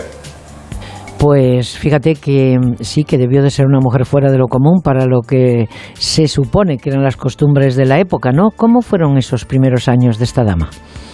Pues paradójicamente anodinos, anodinos si tenemos en cuenta, como acabo de apuntar, lo que fue al final su vida, ¿no? Era hija de un médico que había realizado varios viajes por África. Su padre debió ser un tipo un tanto excéntrico, porque no la quiso escolarizar, aunque puso a su disposición una gran biblioteca. Y ahí empezó la cosa. Mary se formó a sí misma. Hasta los 30 años llevó, como decía, una vida anodina, rutinaria, que transcurría entre la casa y el jardín cuidando a los mayores y haciendo las labores del hogar. Pero la muerte de sus padres, 1892, cambió su vida. Decidió viajar hasta África y allí se forjó una leyenda que ha hecho que en algunas de sus biografías se hable de ella como la reina de África. Bueno, pues como la protagonista de aquella famosa película, ¿quién ha podido olvidarla? Algunos la hemos visto más de una vez, Catherine Hardwood y Humphrey Bogart, los dos, ¿no? Exactamente, Esther. Parece que John Huston, el director, se inspiró en la vida de Mary Kingsley para diseñar el perfil de Rose Sheridan, el personaje al que daba vida la maravillosa Catherine Hepburn. La película refleja bien las penalidades de la vida en la jungla, pero cuando uno de verdad se percata de las penalidades que apareja la vida en la selva, es al repasar las penalidades sufridas por nuestra protagonista, que si te parece vamos a resumirlas. Pues me encantaría porque eh, vamos eh, con los viajes realizados por Mary Kingsley a través de África, un continente que en aquella época eh, todavía había territorios en los que había, no habían llegado ningún europeo, ¿no? Esa, Esther, es la clave para situar y reconocer el mérito de Mary Kingsley, porque en el interior de algunos de los países por los que viajó, sus habitantes nunca habían visto a una mujer blanca, y ella fue la primera. Recorrió parajes inhóspitos de Liberia, Sierra Leona, Camerún, Gabón, Ghana, Nigeria y Angola, que por aquel entonces ya era una colonia portuguesa. Eran territorios que no aparecían en los mapas y estaban infestados de fieras. Era una mujer intrépida con una mentalidad muy avanzada trataba a los nativos como a sus semejantes, algo que hoy nos parece una obviedad, pero que entonces no lo era, porque desde la mentalidad europea dominante se consideraba a los negros africanos como seres salvajes a los que había que civilizar. La mirada de Kingsley les humanizaba, anticipándose mucho a su época. Hay que recordar cuál era la sensibilidad social en Europa y América en aquellos tiempos. En términos prácticos, Esther, en Inglaterra el tráfico de esclavos no fue prohibido hasta mediados del siglo XIX y en España, en las islas del Caribe, aún más tarde, en 1873, no hace tanto tiempo. Pues no, no. Y, la verdad es que hace, hace tanto tiempo cuesta pensar lo terrible que ha debido ser la vida de tanta gente que nos ha precedido. Pero si volvemos a esa intrépida viajera que hoy nos presentas, ¿cuál era el propósito de esas exploraciones una señora que no había ido al colegio? Pues mira, ya he comentado que su padre había viajado por África y ella decidió completar su obra investigando los ritos religiosos de los nativos y recolectando insectos y peces desconocidos en Europa. En definitiva, lo que la traía era la aventura. No empleaba caravanas de porteadores, viajaba con media docena de guías indígenas y pese a que no conocía las lenguas nativas, congeniaba enseguida con los habitantes de las aldeas en las que su aparición, y es normal, causaba una inmensa sorpresa Vivió entre caníbales y con los iguala o los temidos fang del Gabón. Su paso era precedido, estamos hablando de África, por el tam-tam, que anunciaba la llegada de la africana blanca. Fue la primera mujer europea que subía al llamado Trono del Trueno, un monte de más de 4.000 metros de altura que está en Camerún. Iba, como dije antes, desarmada, empuñando una sombrilla con la que una vez, por cierto, consiguió alejar a un hipopótamo que a punto estuvo de hacer zozobrar la canoa en la que viajaba.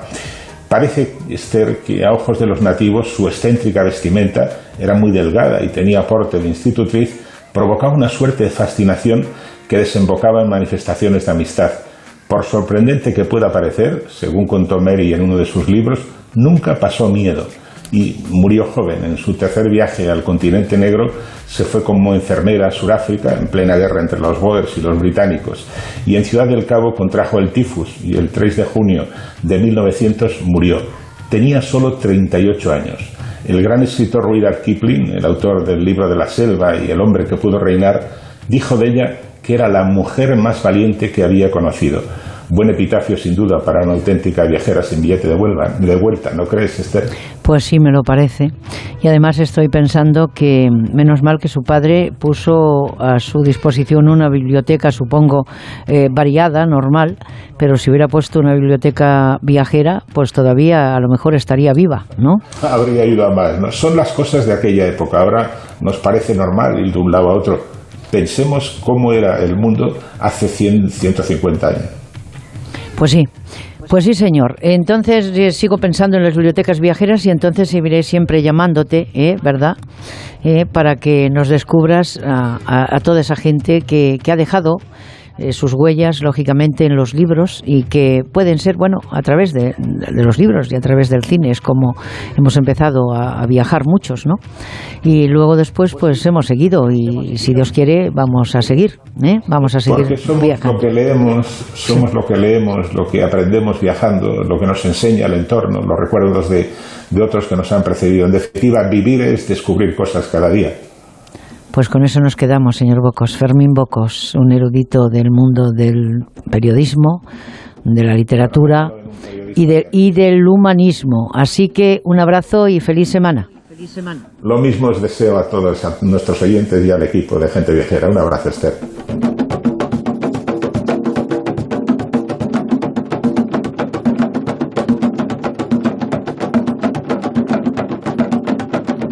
En Onda Cero, gente viajera. Estereiros.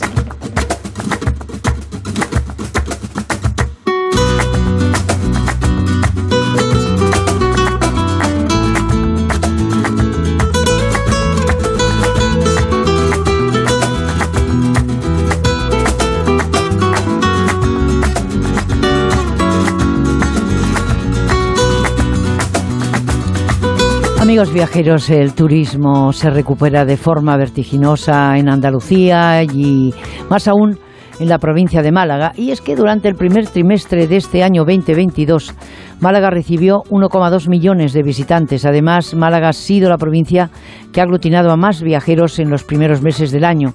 De hecho, uno de cada cuatro visitantes la eligieron para eh, sus viajes, sus vacaciones, su tiempo de ocio. Las famosas playas de la Costa del Sol, ese centro histórico también cuidado, su gastronomía, sus monumentos, sus tradiciones, convierten a Málaga en una ciudad repleta de posibilidades y, como digo, la más singular del sur de Europa. Por eso es un placer para nosotros tener en el micrófono a Francisco de la Torre, alcalde de Málaga. Señor alcalde, buenas tardes, un placer. Muy buenas tardes, Esther. Un placer estar con vosotros, de verdad. Bueno, Andalucía prevé un verano de récord y espera cerrar este 2022 con más de 30 millones de viajeros. La ocupación media estará por encima del 73%, parece ser, y en el caso de Málaga superará el 85%. Las cifras sin duda son esperanzadoras. Aumentan el número de turistas, el gasto medio, la ocupación. Desde el Ayuntamiento de Málaga, ¿qué previsiones maneja usted, que es un hombre realista, para esta temporada de verano en la que ya nos encontramos, pero que el surrealismo no le, no le quita de seguir trabajando para el desarrollo de su Málaga querida? Pues con mucho gusto de contesto. Nosotros de Málaga tratamos de que todos los objetivos a nivel Andalucía se cumplan y también los objetivos a nivel de España, como es natural, ¿no? Y tenemos la satisfacción de que los resultados de lo que llevamos de año van muy bien. El mes de junio que acaba de terminar, hemos estado en el 88,55% de ocupación. Muy bien, bien es verdad que nos ayudó al atractivo natural de, la ciudad, cultural, de, congresos, etcétera, gastronomía, el que hubiera también un foro digital de gran potencia, Digital Enterprise Show, que nos trajo además la figura de Obama, y, eso llenó los hoteles 100% y solamente. También los municipios colindantes hubo visitantes que acudieron al, foro ¿no? pero eh, la verdad es que sí que estamos satisfechos de cómo va el año y esperamos un desarrollo eh, muy adecuado. Muy correcto. Bien es verdad que las reservas muchas veces lo notan tanto en viajes como en, hoteles se, se espera muy a los últimos días no hay como una sensación de decidir al final, no, no con previsión, no es un cambio que se ha producido como consecuencia de la pandemia, y creo que también consecuencia de una cierta inestabilidad ¿no? geoestratégica que, existe actualmente. la, invasión, injustísima invasión de Putin sobre Ucrania, eh, algo, algo eh, crea ahí de interrogante. Pero se mantienen los números muy buenos. Llevamos en el aeropuerto de Málaga que es movimiento de aviones igual que el año 19, eh, igual, eh, viajeros un poquito menos, eh, 3 puntos, 4%, 97, eh, 96%, que está francamente bien. Por lo tanto, estamos, estamos satisfechos. Ya creo que cada vez más en Málaga se trabaja por la excelencia, por la calidad, en la oferta cultural, la oferta gastronómica, en los servicios. Eh, es el empeño de todos, ¿no? El que la marca que hemos presentado recientemente, una ciudad completa, una ciudad redonda, ¿no? Pues sea fruto de efectivamente el compromiso de todos por alcanzar esa calidad y excelencia en todos los servicios. Bueno, pues precisamente el aeropuerto de Málaga, lo hablábamos al inicio de este programa hoy, nos preocupa enormemente unas posibles huelgas, el tema, falta de personal, eh, con el verano por delante en términos globales, y no estamos hablando de Málaga, estamos generalizando, ¿verdad?, eh, en el país. Eh, pero el aeropuerto de Málaga prevé pues más de, de 1.900 vuelos en este fin de semana en el que arranca la temporada turística alta, y el grueso de las operaciones, por lo que veo, proceden o tienen como destino mercados internacionales internacionales, concretamente 1.500 frente a los 350 desde aeropuertos nacionales. ¿Por algo será, señor alcalde? Sí, no, siempre hemos tenido una gran proyección internacional. Últimamente ya se incorporan los vuelos que en esta época del año son habituales de incorporarlo. El, el, espacio de Golfo Mérsico, Doha, de Qatar, Bahrein, Kuwait, llevan ya un tiempo incorporados eh, plenamente normal, viniendo de unas zonas que hace calor, buscando aquí la brisa fresca de nuestro Mediterráneo, nuestro mar de Alborán, que es una temperatura muy especial. ¿no? El tema de las huelgas, Reiner he preguntado justamente esta mañana para estar al día de los datos, algo afecta, pero es un porcentaje muy pequeño en relación al volumen global. ¿no?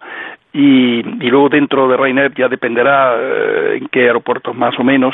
Aquí tenemos unos 100 vuelos diarios y cuenta, cuenta salida de esta compañía, que es una cifra importante, pero había días que ha afectado solo un 4, 5, 6%, otro ha habido más, algo más de un 20%. En el promedio global parece que es un 7%, un 8%, pero son datos que no lo tengo ya exacto, lo de la compañía, ¿no?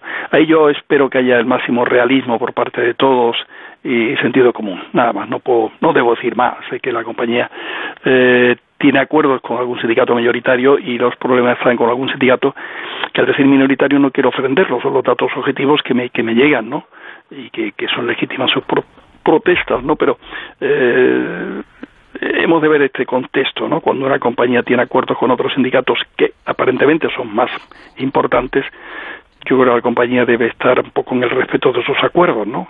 Y deseo eh, que, de todas formas se cumplan los objetivos de, de todos, de los que están satisfechos y de los que están insatisfechos, lo cual no es fácil. Esa es su política. Bueno, mm, ese, eso, ese es el éxito y la, y, la alegría y la tranquilidad de los malagueños ¿eh? de tener un alcalde con estas perspectivas. Bueno, el número de plazas asociadas a la Asociación de Empresarios Hoteleros de la Costa del Sol veo que ha crecido un 8,5% en los últimos 10 meses y además las casas rurales van a alcanzar un récord de ocupación este verano también en la provincia de Málaga. La vuelta de los turistas internacionales con esos niveles cercanos que decía usted al 19 ha elevado la reserva reservas hasta rozar el 90% en agosto. Yo hablaba del, 85, fíjese, me quedaba corta. Parece que ni el incremento de precios ni las circunstancias negativas como la invasión de Ucrania disminuyen las ganas de viajar y eso eso es bueno porque es nuestra principal industria indirectamente, aunque algunos todavía no se lo crean. Es así, es un sector clave en la economía española, la economía andaluza y la economía malagueña. ¿no? Bien, es verdad que procuramos que haya otros sectores claves, ¿no? como es el tecnológico, como es el mundo digital, como es el, los proyectos eh, ligados a, la generación de, de empleo, pues eso, eh, de las, de las nuevas, nueva economía que podríamos decir, ¿no? Que hay que estar también en paralelo con que es el turismo, con lo que es la agroindustria, la industria 4.0, no hay que olvidarla tampoco, ¿no? Es verdad que al mismo tiempo tratamos de que haya, pues eso, nuevos, nuevos equipamientos, nuevas, nuevas formas de atender y atraer a los turistas, ¿no? Y que Málaga efectivamente no solo la ciudad, que es atractiva, que es redonda, que es completa, sino que es una provincia también muy completa, ¿no? Una provincia preciosa, que tiene unos atractivos en cada una de sus localidades, cada uno de sus pueblos maravillosos, y un paisaje sorprendente para quienes no conocen. Muy de montañas, muy de valles, eh, muy cambiante en la geografía y en la visión, en la botánica, porque desde el oeste, donde llueven eh, hasta casi 2.000 litros por metro cuadrado las cuencas altas de los ríos Guadiaro, los de la Sardina de Ronda, hasta el este, en el límite ya con Granada, en Nerja, que estamos en 400 litros, hay una diferencia de cinco veces, ¿no? Eso da una gama de colores, de verdes, de, vegetación, siempre vegetación, pero diferente, ¿no? Desde los pinsapos de nuestra Serranía de Ronda a nuestros eh, almeces eh, tradicionales o las encinas o los castaños también de la propia serranía, pinos, fin, hay una maravilla de vegetación extraordinaria.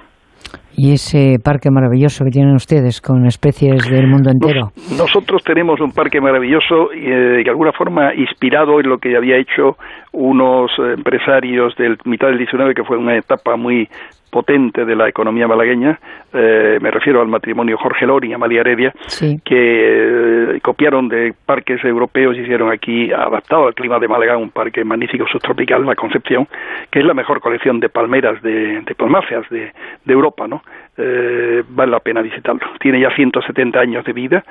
Fue la base también física del Museo Arqueológico que lleva el nombre de Lori, Loringiano, eh, creado en torno a la Lex Flavia Malecitana, que él salvó, y en torno a un mosaico de Cártama, que era la base del propio edificio del museo. Muy, muy bonito, vale la pena ver estas maravillas de nuestro siglo XIX.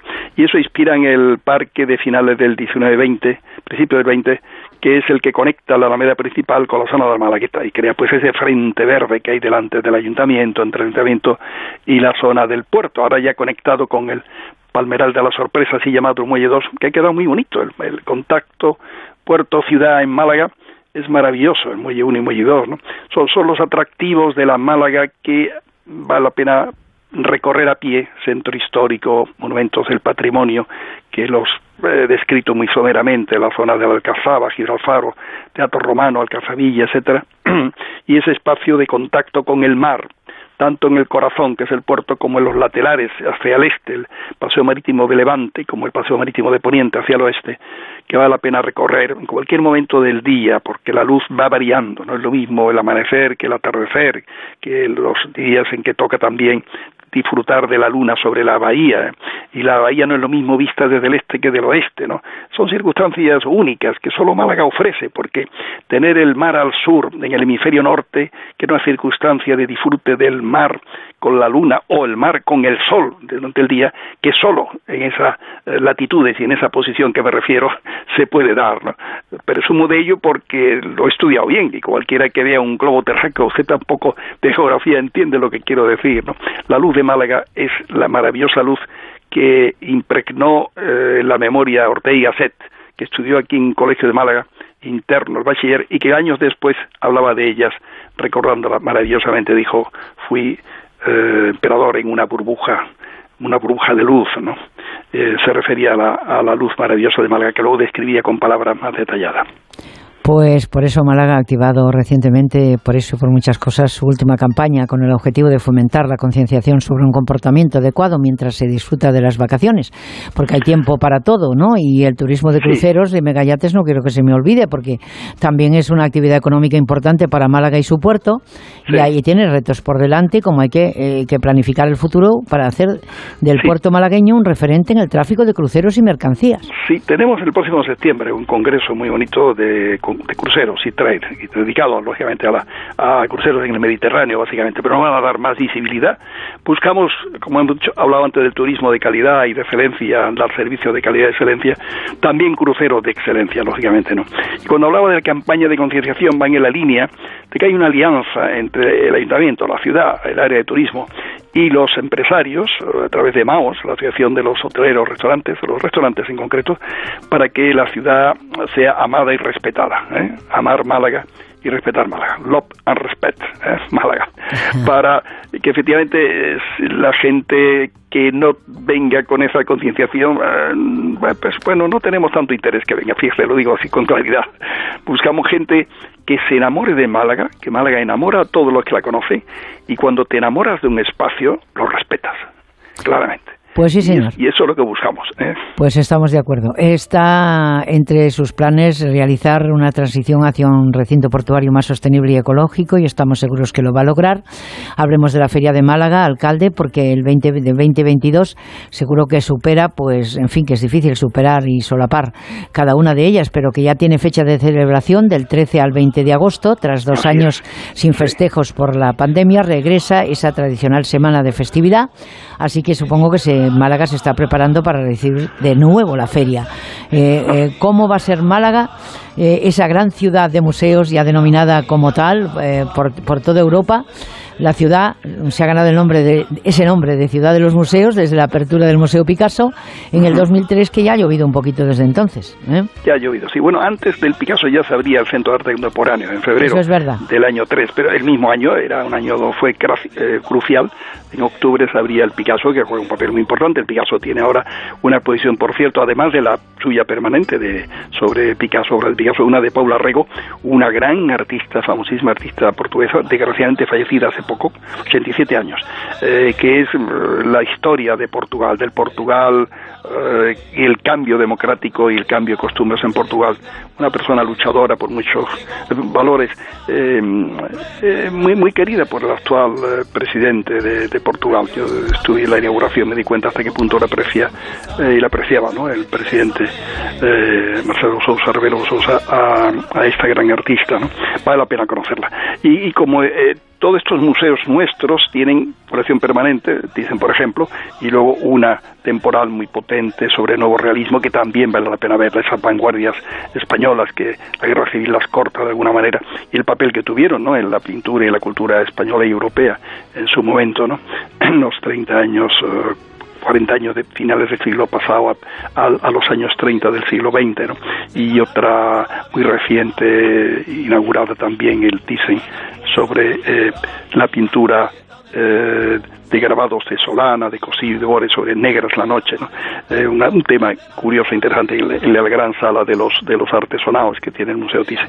Y así en cada uno de ellos. El, el, el Pompidou tenemos la permanente o semipermanente con una colección magnífica de gran fondos del Pompidou y luego una específica temporal sobre arquitectura japonesa que es rarísimo tener exposición de arquitectura japonesa en España y tan interesante la arquitectura de Japón, esa arquitectura que ha renacido de, de, de ruinas de guerra, de ruinas de terremotos, y con una creatividad y unos cambios fabulosos. Hay, me parece, 30 arquitectos japoneses con obras, maquetas, con inclusive mobiliario, diseño.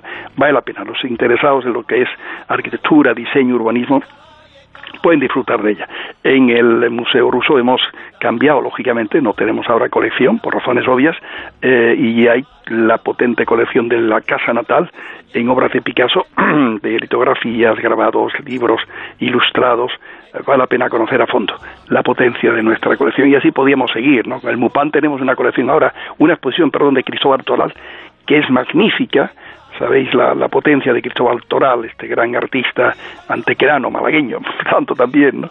Eh, con el título me parece una aventura creadora, quiero recordar, he visto obras en ella, tuve nada más que un momento inaugural de, quiero que verla con más detalle, sobre la actualidad, siempre eh, Cristóbal Toral está en la actualidad, ¿no? Y ahora la actualidad es, es Ucrania, es la guerra de Ucrania, son los, los, em, éxodos, son, son tan ligados al concepto y al uso de la maleta que él ha hecho durante muchos momentos en su desarrollo artístico. Un gran artista, formidable artista español, ¿no?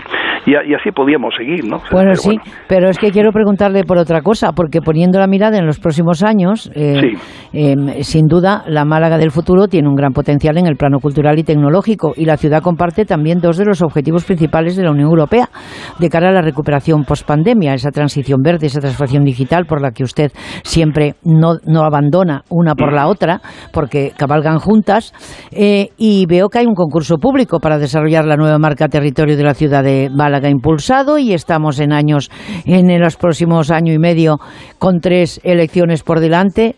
Señor alcalde, supongo que Habrá cuidado usted mucho de no decirle a los malagueños si se va a presentar o no. No quiero que me dé ninguna exclusiva, pero... No, no, no, no, no he dicho nada sobre, no he dicho nada sobre ese tema. Sí, no. no hable sobre ese tema. Hay va a depender, pero digo, porque... de tener el tiempo necesario para estar la mejor forma física. Por cierto, no estoy en la mejor forma física porque el jueves di positivo, el jueves ¿Qué me dice? Que estaba, Vaya, sí, sí, por Dios. Ahí tengo esa voz, ¿eh? no recuperada plenamente. Bueno, pero mire la pero, mía, que lleva, que lleva casi año y medio también eh, intentando recuperarse, pero la suya se va a recuperar mucho antes no, porque tiene pero, mejor temperatura todo no, el no, pero me, pero me siento bien, me siento bien. Estoy, bueno, pues eh, eso estoy es... esperando dar negativo, si no hoy, mañana, en fin, cuanto antes, ¿no? Bueno, estoy ya pues eh, seguro... casi, casi al 100%, ¿no? Pero es un tema que, que depende de esos otros factores, pero sí hay muchas ideas, lo de la marca que ha eludido, la marca completa, la marca redonda, de la ciudad redonda, ¿no? Y tenemos eh, una candidatura que, que es candidatura hecha ya suya por el gobierno desde principios de este año para la Expo del 2027 sobre un tema muy interesante, la ciudad sostenible, hacia la era, la era urbana, que es la era en la cual el siglo XXI la población en el mundo va a ir concentrándose cada vez más en, en las ciudades, sobre todo en los países emergentes, es donde más tiene que notarse, se va a notar ese crecimiento de población urbana y donde vamos a tener que hacer frente a retos importantísimos para que seamos sostenibles ambientalmente, socialmente, económicamente. Y ahí la educación juega un papel muy importante en todo. Y en el plano de la eh, sostenibilidad ambiental, la movilidad, la eficiencia energética, van a ser asignaturas que todas las ciudades tienen que aprobar, tenemos que aprobar. ¿Y cómo se prepara para aprobar esa asignatura? ¿Qué materias, qué herramientas se cuenta? Eso es lo que vamos a ver en esa exposición si somos elegidos el año que viene, que esperemos serlo, eh, por el Buró de Exposiciones, para que las ciudades del mundo, las que sean más avanzadas, más imaginativas, las universidades, los centros de investigación, las empresas que trabajan estos temas, compartamos todas estas cuestiones. Ciudades de países desarrollados y menos desarrollados. Se trata de aprender, de compartir, de ayudar, de cooperar al desarrollo de los países también menos avanzados. Lógicamente ahí el gobierno en tema de cooperación ayudará para que puedan venir todos los países y tengamos pues más de 170, 180 países compartiendo experiencias y aprendiendo. Tiene que haber seminarios, congresos. Tenemos que reforzar la capacidad de congresos de Málaga, que ya es muy importante, somos una ciudad potente en ese sentido, porque será una exposición pedagógica para aprender, para compartir, para comprometernos en el avance de un mundo sostenible. Pues qué bonitas palabras me ha dicho usted en el último momento. Bueno, las dice siempre, pero eh, ha hablado de, de avanzar, de compartir, eh, de, de, de, de, que estemos un poquito pendientes de lo que hay que estar paralelamente. Málaga lo ha hecho así y por eso supongo ha florecido en medio de muchas otras ciudades del sur de Europa. Así que mucha suerte para, para, para seguir trabajando. Y Muchas bueno, gracias, y luego, bueno, piensa usted en las elecciones porque vamos, que está usted en plenas facultades, gracias a Dios, y con muchas ideas y, y, y como a veces no hay tantas ideas eh, a disposición de los ciudadanos de a pie, pues hay que aprovechar aquellas que pasan por nuestro lado. Se ha visto usted como, como me ha salido la vena gallega, ¿no? O sea, hay que, hay que aprovechar, he dicho esa palabra que no me gusta nada. ¿eh? Pero, pero dicho eso, que ha sido un placer, que, Igualmente, que muchísimas eh, gracias. Es un y- placer para mí y- siempre hablar contigo, con usted, Conmigo, con el programa. contigo, contigo, como me dice usted. Como, con- e- eso siempre en porque el programa Onda Viajera, un programa que ya es un clásico en el turismo español los fines de semana, los domingos, eh, que acompaña, que ilustra, que enseña y que para mí es un placer participar y un honor Pues, estar con vosotros. y para nosotros estar con usted, porque Onda Cero le tengo mucho que agradecer por, por poner en, en, lógicamente, en estos últimos 33 años que hará para septiembre, pues la gente viajera informando en esa onda que usted, nombrada en su palabra, en su, en su voz, suena de mejor manera. Muchísimas gracias, alcalde. Lo dicho, Un placer, nos vemos a igualmente. A usted.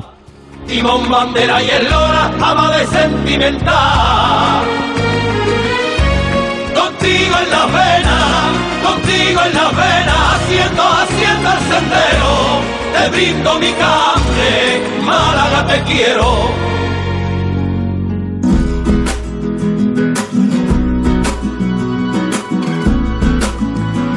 Y de Andalucía al norte de España, porque si dobla usted el mapa de España, Andalucía y Galicia se solapan, ahí están, y se dan la mano.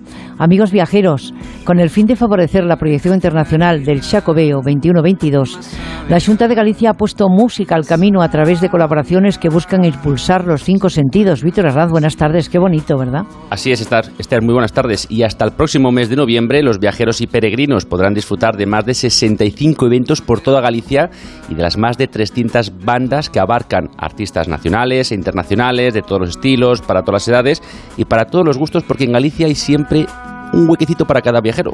Y para todos los gustos, conciertos do Xacobeo, entre los que destacan Imagine, eh, eh, Dragons en Santiago, el próximo 11 de julio, Iván Ferreiro en Ribeira, el 12 de agosto, Luis Fonsi en A Coruña, el 15 de agosto, Miguel Ríos, que está haciendo digamos, una tournée que dice que va a ser la última. Yo, eh, conociéndolo, creo que no, ya veremos.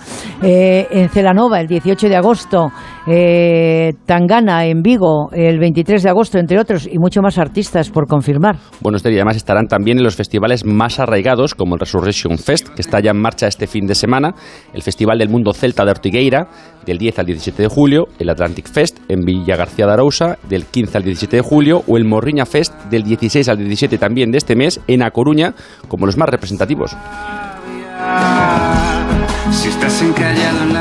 Bueno, pues eh, conciertos del Chacobeo es el evento que llevará música y espectáculo eh, por toda Galicia y todos los rincones para celebrar un año santo, un año Chacobeo extraordinario, ¿eh? lo ha dicho el Papa. Así es, y este verano Esther, la música es el camino. Así que para más información, pues pueden llamar ya al 981-900-643 o en la web de Turismo de Galicia www.turismo.gal. 981-900-643 o en www.turismo.gal. En Onda Cero, gente viajera. Esther Eiros. Este verano te esperan las ciudades patrimonio de la humanidad de España para un viaje extraordinario. 15 destinos únicos, reconocidos internacionalmente por la UNESCO, que lo tienen todo. Cultura, patrimonio, naturaleza y una excepcional oferta de gastronomía, ocio y compras. Ciudades patrimonio de la humanidad de España. Un viaje extraordinario. Hay una Almería en ti, la de playas vírgenes y arena dorada, la de naturaleza salvaje y paisajes enigmáticos la monumental y la de cine, la de sabores únicos y tradiciones irrepetibles. Auténtica, única, inesperada. Busques lo que busques, siempre encontrarás una Almería en ti, la tuya. Costa de Almería y Diputación de Almería. Pierdo las llaves, el teléfono, las gafas. ¿Qué memoria? Toma de Memory. De Memory contribuye al rendimiento intelectual normal. Recuerda de memoria, de Memory. Y ahora también de Memory Senior de Pharma OTC. Verano. ¿Qué tendrá el verano? Alegría.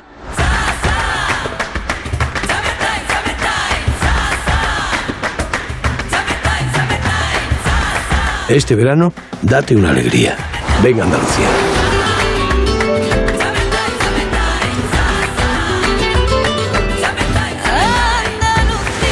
Campaña financiada con fondos FEDER, Junta de Andalucía. Entonces con la alarma avisáis directamente a la policía.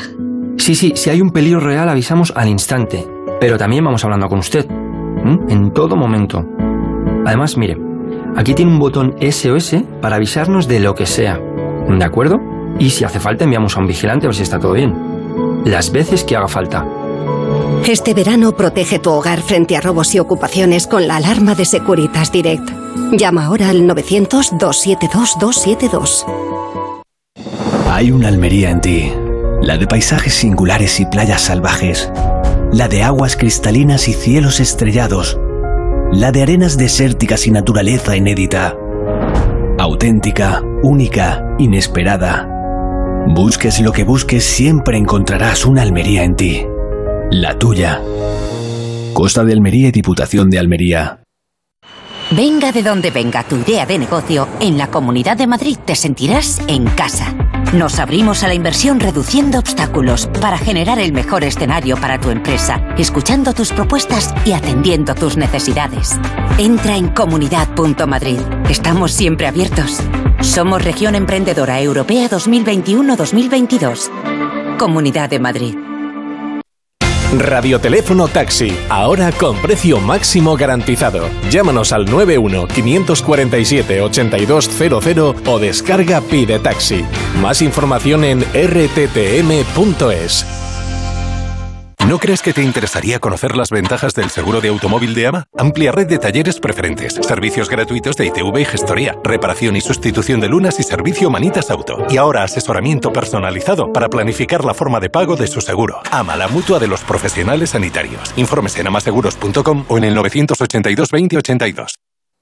Renovar tu piso, cambiar la cocina, crear un vestidor. Este mes aprovecha las rebajas de Schmidt. Por la compra de tu cocina, Schmidt te regala el mueble bajo de gavetas de gran capacidad. Solo hasta el 31 de julio. Pide cita ya en una de las 17 tiendas de Schmidt de Madrid o en nuestra web homedesign.schmidt.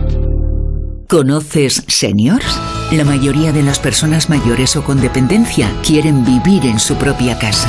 En Seniors contamos con un amplio equipo de cuidadores y terapeutas a domicilio para mejorar la calidad de vida de las personas mayores. Contáctanos en seniors.com, seniors con doble N, en el 91 934 1944 o ven a visitarnos a la calle Arapiles 17. En Seniors revolucionamos los cuidados a domicilio.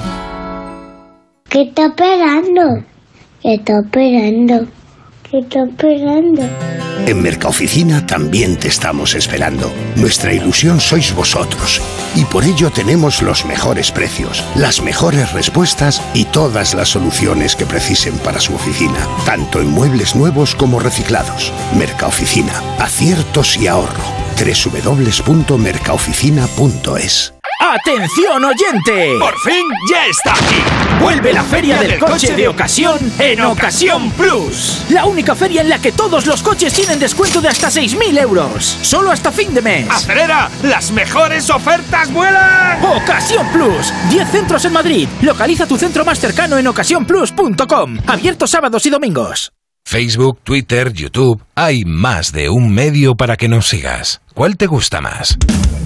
Onda Cero es la radio que siempre va contigo, porque estamos en las redes sociales para que nos sigas, para que opines, para que compartas noticias.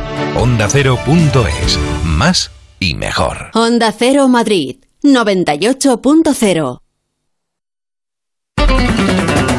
En Onda Cero, gente viajera, Estereiros. Bueno, bien, pues con estos acordes nos vamos a adentrar en Andalucía un poquito más, que prevé superar este verano su récord turístico prepandemia y cerrar 2022 con más de 30 millones de viajeros. Son palabras mayores. Víctor Arranz, buenas tardes. Así es, Esther, buenas tardes. Pues la ocupación media de la región durante el periodo estival estará por encima del 73%, casi 11 puntos más que el mismo periodo del 2019, lo que hace además que se hayan vuelto a mejorar las expectativas para el conjunto de 2022, año en el que se esperan ya más de 30 millones de visitantes. Además, en los lugares como Málaga, Sevilla, Huelva, la ocupación va a superar ampliamente el 80 y el 85%. Bueno, la Junta de Andalucía anuncia un nuevo paquete de ayudas directas a las agencias de viaje andaluces, dotado con 4,5 millones. Según ha detallado la Consejería en un comunicado, se trata de unas ayudas que complementan a las concedidas en el mes de marzo para el mantenimiento de la actividad de estas empresas y para compensar la caída de ingresos a causa de la crisis sanitaria por el COVID-19. El consejero de Turismo en funciones, Juan Marín, ha dicho que la comunidad va a vivir un verano récord histórico y que las previsiones apuntan que se va a mejorar los datos del 2019. Medina Zara, por su parte, eh, añade en Córdoba un itinerario teatralizado a las visitas nocturnas entre julio y septiembre. La actividad llevará a los visitantes de la antigua ciudad palatina a realizar un viaje en el tiempo en torno al año 967 con el objetivo de dar vida a algunos de los espacios más emblemáticos de Medina Zahara. Estas visitas nocturnas tendrán dos pases por la noche todos los viernes y sábados de julio, agosto y septiembre. En este último caso, hasta el día 10, con una duración estimada de una hora y 15 minutos cada uno y con un aforo limitado a 30 personas. Vámonos a Arcos, en Cádiz, que recibe más de 333.000 euros para planes de sostenibilidad turística en destino. Un importe que se suma a los 8,76 millones de euros aprobados en la convocatoria extraordinaria de diciembre de 2021 para el desarrollo de tres planes de sostenibilidad turística en destino en los municipios de Conil y Jerez de la Frontera y en la mancomunidad de municipios de la Sierra de Cádiz. Y Marbella, por su parte, registra un mayor récord de ocupación hotelera y de ingresos por habitación. Así es, la localidad malagueña de Marbella batió el récord de ocupación hotelera con un porcentaje del 75%, la cifra más alta desde que se tienen registros y casi 30 puntos por encima del año pasado. Según los datos del INE, la ciudad también registró durante este periodo un incremento en los ingresos por habitación ocupado, con un aumento del 65% respecto al año pasado. En concreto, se situó en casi los 142 euros frente a los casi 86 del año 2021. Gracias, Víctor, por acercarnos a este espacio que se realiza con la colaboración de la Consejería de Turismo de la Junta de Andalucía y Fondos FEDER. Verano. ¿Qué tendrá el verano? Alegría.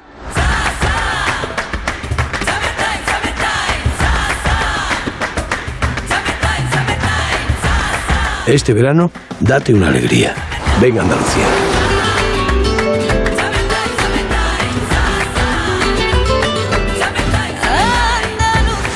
Campaña financiada con fondos FEDER, Junta de Andalucía.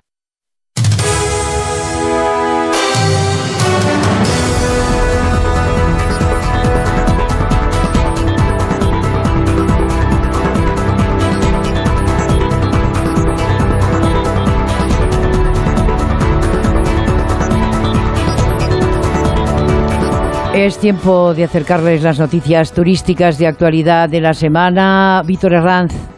Muy buenas tardes, Esther. Carles Díaz de Lastra, CEO de Le Roches, entre los 150 profesionales más influyentes del turismo en España, según Segestur. El CEO de Le Roche aporta su conocimiento en distintos grupos de expertos y es una figura de referencia en la industria hotelera internacional. Díaz de la Lastra es el primer español que consigue dirigir a nivel global una de las escuelas de formación hotelera suizas con mayor prestigio del mundo. Llega también en, otro año más del reconocimiento como, como, una de las personas más influyentes del sector y, en una industria, como digo, tan, tan fuerte en nuestro país. Son buenas noticias, muy, orgulloso, agradecido y, con ganas de, poder seguir demostrando que, desde España también tenemos la capacidad y el, saber hacer bien en el sector turístico, no solo en la parte operativa, sino también en la formación de los líderes del futuro. Además de su labor al frente del Roche, Díez de la Lastra es miembro de distintos grupos de expertos, entre ellos el comité creado por Turismo Costa del Sol para afrontar la crisis provocada por la epidemia del coronavirus o el Comité de Educación Online de la Organización Mundial del Turismo. Y el Cabildo financia un proyecto de Manos Unidas en Honduras. Julia Trullá, buenas tardes. Buenas tardes, Víctor. Manos Unidas lleva a cabo en la barriada marginal Nueva Capital de Tegucigalpa un proyecto de prevención de la salud comunitaria en el que ha decidido participar el Cabildo Catedral aportando 25.000 euros. Los objetivos del proyecto son ofrecer atención sanitaria a los grupos más vulnerables y mejorar las infraestructuras de agua conectando pozos que permitan, entre otras cosas, el abastecimiento a colegios. Con este proyecto se beneficiarán directamente 3.500 personas y más de 12.000 de forma indirecta y Netflix estrena tours turísticos gratis en España y otros países para visitar las localizaciones de sus series. Desde el próximo día 11 de julio ofrece una serie de tours gratis con una duración de dos horas y acompañados por un guía. Londres, Madrid y París son algunas de las ciudades más icónicas de Europa y además las que lideran los rodajes de las series y películas de Netflix, teniendo en cuenta que el 25% de los usuarios que consumen series ambientadas en lugares reales se interesan más por conocer las historias locales y los monumentos. Los Netflix Tours se han centrado en dichas localidades gracias a producciones como La Casa de Papel o Emily en París. Por su parte, Icarion presenta un nuevo programa de viajes enfocado a Guadalajara y Puerto Vallarta a través de su gastronomía. Icarion emerge de Wall to Meet, propiedad del grupo Iberostar, hace apenas un año para aportar una nueva visión al turismo en el mundo. En la presentación del programa de viajes se ha mostrado a los asistentes las excelencias de estos destinos y el gran protagonista ha sido la gastronomía. En este sentido, el chef Davian Delgado, directo desde Guadalajara, ha sido quien ha elaborado el menú para su degustación en Madrid, que ha ofrecido a los medios de comunicación y a agentes de viaje. Mientras tanto, los campings, el turismo rural y los albergues son las alternativas más usadas por los españoles, según el INE. Las pernoctaciones realizadas en apartamentos, campings, alojamientos rurales y albergues españoles se dispararon el pasado mes de mayo hasta alcanzar los 9,7 millones. Esto significa multiplicar por más de dos la cifra registrada en el mismo mes de 2021. En el caso de las pernoctaciones en apartamentos turísticos, crecieron en más de un 250% en mayo. Y si analizamos los datos registrados en mayo de 2020, se recogen tan solo 300.000 pernoctaciones, mientras que en mayo de este año 2022 la cifra asciende a casi 10 millones. Y Esther, el Parque Senda Viva se recupera del incendio que provocó la evacuación de casi 800 animales. Uno de los lugares más turísticos de Navarra vuelve a abrir sus puertas este verano tras un incendio que calcinó gran parte de sus instalaciones y que provocó la evacuación de más de 2.500 personas. María Chivite, la presidenta de la comunidad, afirma que ya se han destinado ayudas para recuperar las infraestructuras agrarias del pueblo y de las empresas afectadas como Senda Viva. Además, los trabajos de restauración ya han comenzado. Todo el gobierno de Navarra se ha implicado para poder reabrir cuanto antes, ya que el parque es uno de los motores económicos más importantes de la ribera.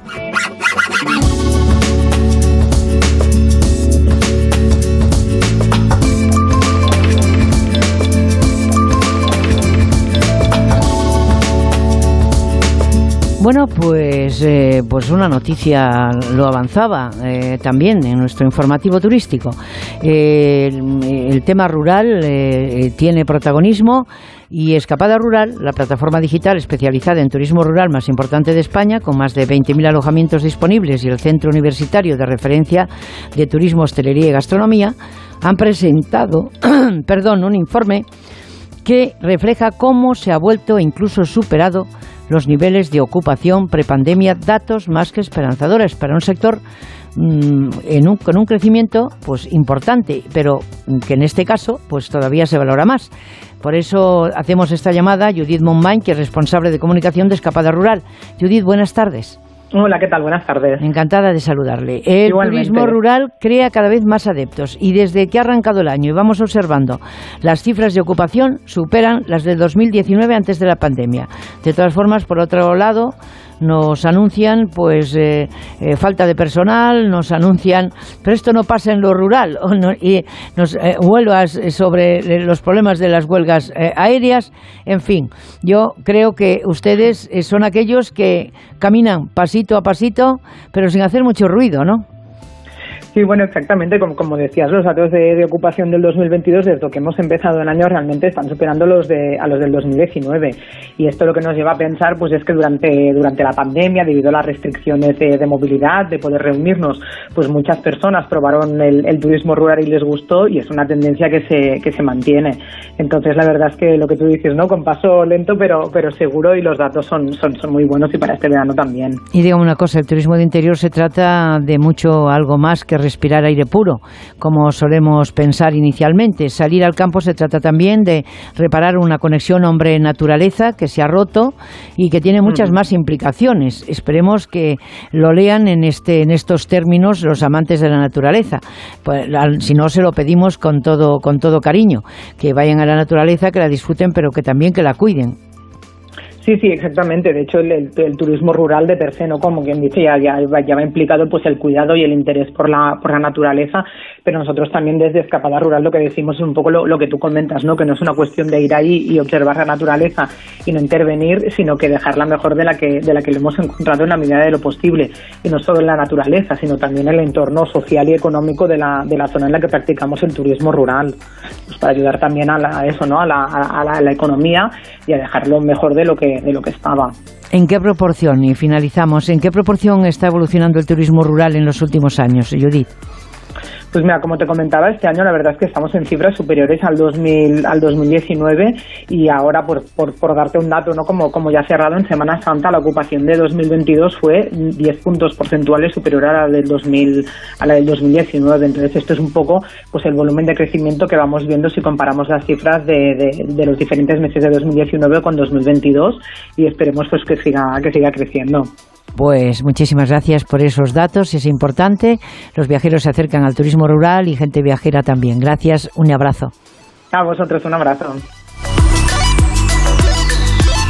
Bueno, y, y, tenemos el fin de semana próximo ya a la vuelta de la esquina. Después del lunes viene el martes, después el miércoles y el jueves empezamos a respirar.